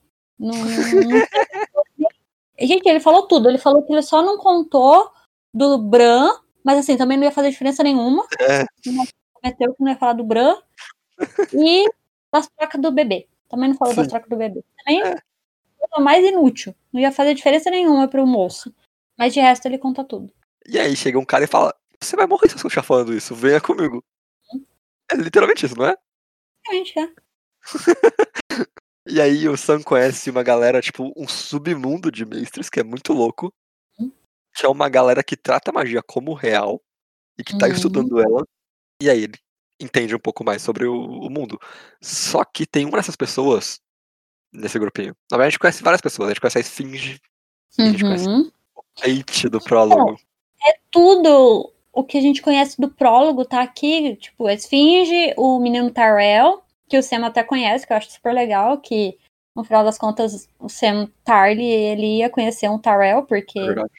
eles são vassalos dos Tyrell. E ele reconhece esse menino, que também tá no começo do livro, que eu acabei comentando no prólogo já, Uhum. que tem o Tyrell. E tem um menino aleatório ali no canto, que não se apresentou nem nada. E no final a gente descobre que é o Pate, né? Quando eu li isso da primeira vez, eu falei, ah, não, tá, então a gente voltou no tempo. Então, eu ainda achei que a gente tinha voltado no tempo, sabe? Uhum. Eu não, mas não faz muito sentido, porque o Pate ele fala no livro que ele não conhece esse mago, esse mestre, Então. sabe? Uhum. Só que, ai, eu não sei, cara. Ele morre, Mas ele tá vivo. tá vivo, aí a gente fica tipo, hum. no, na primeira vez que eu li, eu não dei a menor importância pra isso, Eu sinceramente. fico explodida, cara. Não dei a menor importância, porque sei lá. Pra mim, ele, ele caiu de sono no, no prólogo. Eu nem tinha me tocado, ele tinha morrido. Mas aí também, mais pra frente, a gente vai ver toda essa coisa dele mordendo a, a moeda e tudo mais. Quando a gente for fazer de teorias, a gente fala mais disso. Uhum. Mas é isso. Temos o Pate, temos o Sam, que vai se tornar um. que, né, que vai se tornar um mestre aí, porque ele foi encarregado de fazer isso. E esse mago vai atrás da Danielis. Cara, e a gente pode ver que tem várias facções já nesse mundo convergindo pra Danielis. Uhum. Os Homens de Ferro estão atrás dela, Dorne tá atrás dela, os Macers estão atrás dela. A gente sabe que tem uma galera também do Hilor, o Deus do Fogo, indo atrás dela. Sim, tá todo mundo. Eu acho que o livro vai basicamente passar em Essos ali e em, na muralha. Pra mim é isso, mais pra frente, sabe? Uhum. Por mais que a gente ache que o mais importante é o negócio do trono, né? Que é a Cersei ali, eu acho difícil a gente ficar muito mais nela. Uhum, sim. Mais pra frente, quando a gente terminar o quinto, a gente fala mais disso. Terminamos os pontos de vista do livro. Uhul! Depois Finalmente. de três horas. Três horas falando. Mas sabe, Isabela? Hum. Eu gostei de como nós pegamos esse livro pra ver ele, no todo dele. Ah, é? Mudou um pouco a minha opinião sobre ele. Eu vejo que é um livro que ele tá ali pra preparar, só que ele, sabe, o segundo tem um lugar mais quentinho no meu coração. Uhum. uhum. Não que serva pra mesma coisa.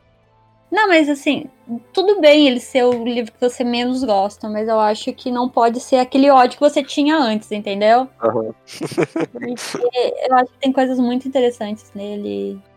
E eu acho que também a gente só vê essas coisas depois que você lê o outro livro, então Uhum. acontece essas coisas aí. É. Bom, agora que a gente terminou o livro, acabou, chega, deu. Tudo isso que a gente falou já tá o suficiente. Eu queria fa- fazer aquilo que a gente sempre faz no final, que é qual é o seu personagem preferido deste livro, Gabriel? Eu vou com o Jamie. Com o Jamie? O Jamie. Eu acho que a mudança de pensamento dele, a gente ter essa. A gente tanto conhecer ele antes como depois, é bem interessante. Eu gosto muito de que resolve os problemas dele nesse livro. Uhum, sim. Aí é o personagem favorito. Eu gostava dos capítulos dele. Sim, sim, sim. E você, Isabela, qual é o seu personagem favorito desse livro? Olha, ainda bem que a gente fez esse episódio aqui, porque eu achava que era um, porém, entretanto, um da veia não é. Eita! Eu acho que eu mudei. Olha só. Eu acho que o meu personagem preferido desse livro é a Ariane. Aham. Caramba! Louco, né? Porque eu gosto da personagem em si, da personagem. Eu gosto das coisas que acontecem nos capítulos dela. Uhum. E eu acho que tanta coisa legal acontece ali. Por mais que eu ache, ah, ela faz umas coisinhas tipo, ai, vão enganar a pessoa vendendo meu corpinho aqui, sabe? Não precisa disso, né? Não precisa. Ela é uma princesa, ela conseguiria as coisas sem ser dessa forma. Mas eu acho que eu gosto muito dela. Ela é bem inteligente. Uhum. É uma personagem com bastante. é, Como que a gente fala? Ela é aguçada demais, cara. No final das contas, ela é meio que a mistura do Oberyn com o Doran. Eu acho isso bem legal. Sim, é, é Ela verdade. tem tipo, a audácia do Oberyn, mas a inteligência do Doran. Uhum. Por mais que ela seja jovem, né? Ela faz cagadinha. Sabe que ela faz cagadinha, né? Mas eu acho, hum, eu acho ela muito legal. Sim. Bom, mas o que importa mesmo, né? O que você não gostou nesse livro? Ah, o comecinho da Brenna, a historinha toda da Brenna andando pelo. Casas fluviais de novo é muito chato. Hum. Dá uma canseira de ler. Ah, não é? Não acho, mas tudo bem, tudo bem. Tá. o que você não gosta então, Isabela? Sabe o que, que eu não gosto? O quê? Eu acho que eu não gosto, cara. É muito difícil pra mim, porque esse é um dos livros que eu mais acho qualquer coisa. Só que é tão difícil eu falar o que eu não gosto, sem ser tipo a Ilha de Ferro. Então eu vou deixar bem Ilha de Ferro, não gosto. Entendi. Embora o Euron seja um excelente personagem. Sim, sim. Tipo, eu gosto da Asha também, mas sei lá. Não gosto da Ilha de Ferro. Eu gosto do Deus Afogado. Se eu pudesse tirar o Deus e colocar em outro lugar, tudo bem. Ilha de Ferro não gosto. E eu acho que o momento que a gente mais gosta, na versão dois momentos, uma é uma menção rosa e outra é a menção mais, tipo, o momento favorito nosso, é o momento em que a gente descobre que os Martel estão atrás de vingança, de fato. Sim, pra mim não tem como. É, isso é, é uma das partes preferidas de todos os livros, até, sabe? Eu gosto muito disso, então não tinha Porque- como. né? É poético. Assim como quando os Reed vão fazer o juramento é poético, quando o Doran assume que está atrás de vingança também é muito poético. Uhum. Eu acho que é um momento excelente, arrepia de lembrar, sabe? Sim, sim, total. É, e a menção rosa pra mim é a batalha com a da Brienne com Dentadas. que é uma batalha excelente. É mesmo. Pode, eu deixo aí como menção rosa, tudo bem, sabe? Porque é bem bom mesmo. Ela com a cara na lama, sabe? Nossa, Sim. tão legal. É muito legal, é muito legal. Chovendo, sabe? Chovendo, olha só. Chovendo, Chovendo. você é, menino? Chovendo. Chovendo. Muito legal. Uhum. Bom, mas agora, para realmente finalizar esse super episódio gigantesco aqui, né? Como sempre é esses do especial, eu queria comparar com a série, como a gente sempre faz. E aqui, sinceramente, gente, nada a ver. Sabe? Nada. Não tem como comparar. Não, não dá. Acho que daqui pra frente vai ficar bem difícil pra gente comparar, ainda que na próxima temporada tem umas coisas mais parecidas, Uhum. né? Mas, cara, que não tem praticamente nada parecido mesmo. Dorne é um cocozinho na série. Nossa. Então, nem, nem quero falar. Por mais que eu goste do, do, do Doran, eu gosto do ator que fez o Doran, eu acho que seria. Se tivesse sido feito, sido feito mais parecido com, com o livro, ia ficar legal. Sim. Então eu gosto dele, mas só isso. De resto, não gosto de nada. Nem da personalidade dele, só acho o ator que ficou legal. Ah, sei lá, as Ilhas de Ferro também, nada a ver, porque Bem não tem Victa- Victarion, né? Já não Uhum. tem uma coisa ali. Pra mim, acha não teve nem perto de ser realmente cogitada. O Aeron lá também, qualquer coisa. A, a área também, né? É porque a gente tá falando aqui, tipo, quinto livro, né? Porque esse é o quarto livro, mas o quarto livro, a quarta temporada já também não tem mais nada a ver. Sim. Então, a área na quinta temporada também acho não tem muito dela. Todo o negócio de Porto Real também, nada a ver. Mudaram. É, nesse- A partir desse momento, a, a linha de cada personagem é alterada da livro pra série. Então a gente tem arcos. Por exemplo, o James vai parar em Dorne no- na série, coisa que nunca acontece no livro. A Arya começa a treinar já pra ser uma pessoa sem rosto. Também não acontece isso ainda de fato no livro. Uhum. A gente tem essas alterações de linha que vai deixar impossível que a gente compare de fato, além de falar que eles cagaram em Dorne na, no- É, na série. eu acho que, pra mim, o que mais é jus, faz jus, né, o livro, é a parte da Cersei, né, todo do Pardal, aquilo eu acho que Sim. realmente eles fizeram bem legal, dela ser presa, sabe, essa coisa toda, da Marjorie e tudo mais, mas assim, mesmo assim, não tem todo aquele negócio da Cersei colocar a Marjorie como a pior pessoa, sabe, essas coisas todas, é tipo... Ah, e o mês Pastel dava uns remedinhos pra ela abortar filho. Era isso na série. Aqui é uma coisa muito mais elaborada e tudo mais. Mas eu acho que tudo bem pra mim, sabe? Sim. Agora, de resto, É. nada. Então é nossa, nessa nota negativa que a gente termina o episódio. A culpa não é minha, a culpa é da série. da série, cagou em Dorne. é Horrível. Nossa, Horrível.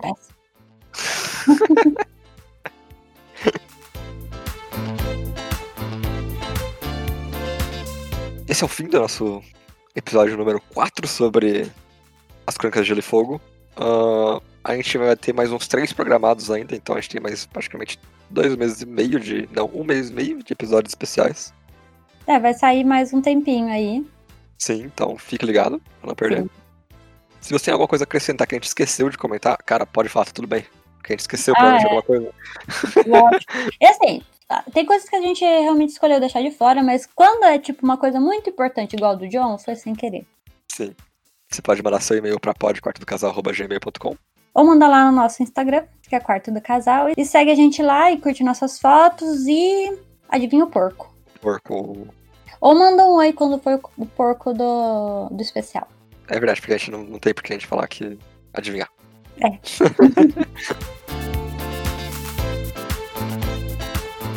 Então é isso pra essa semana e tchau. Tchau.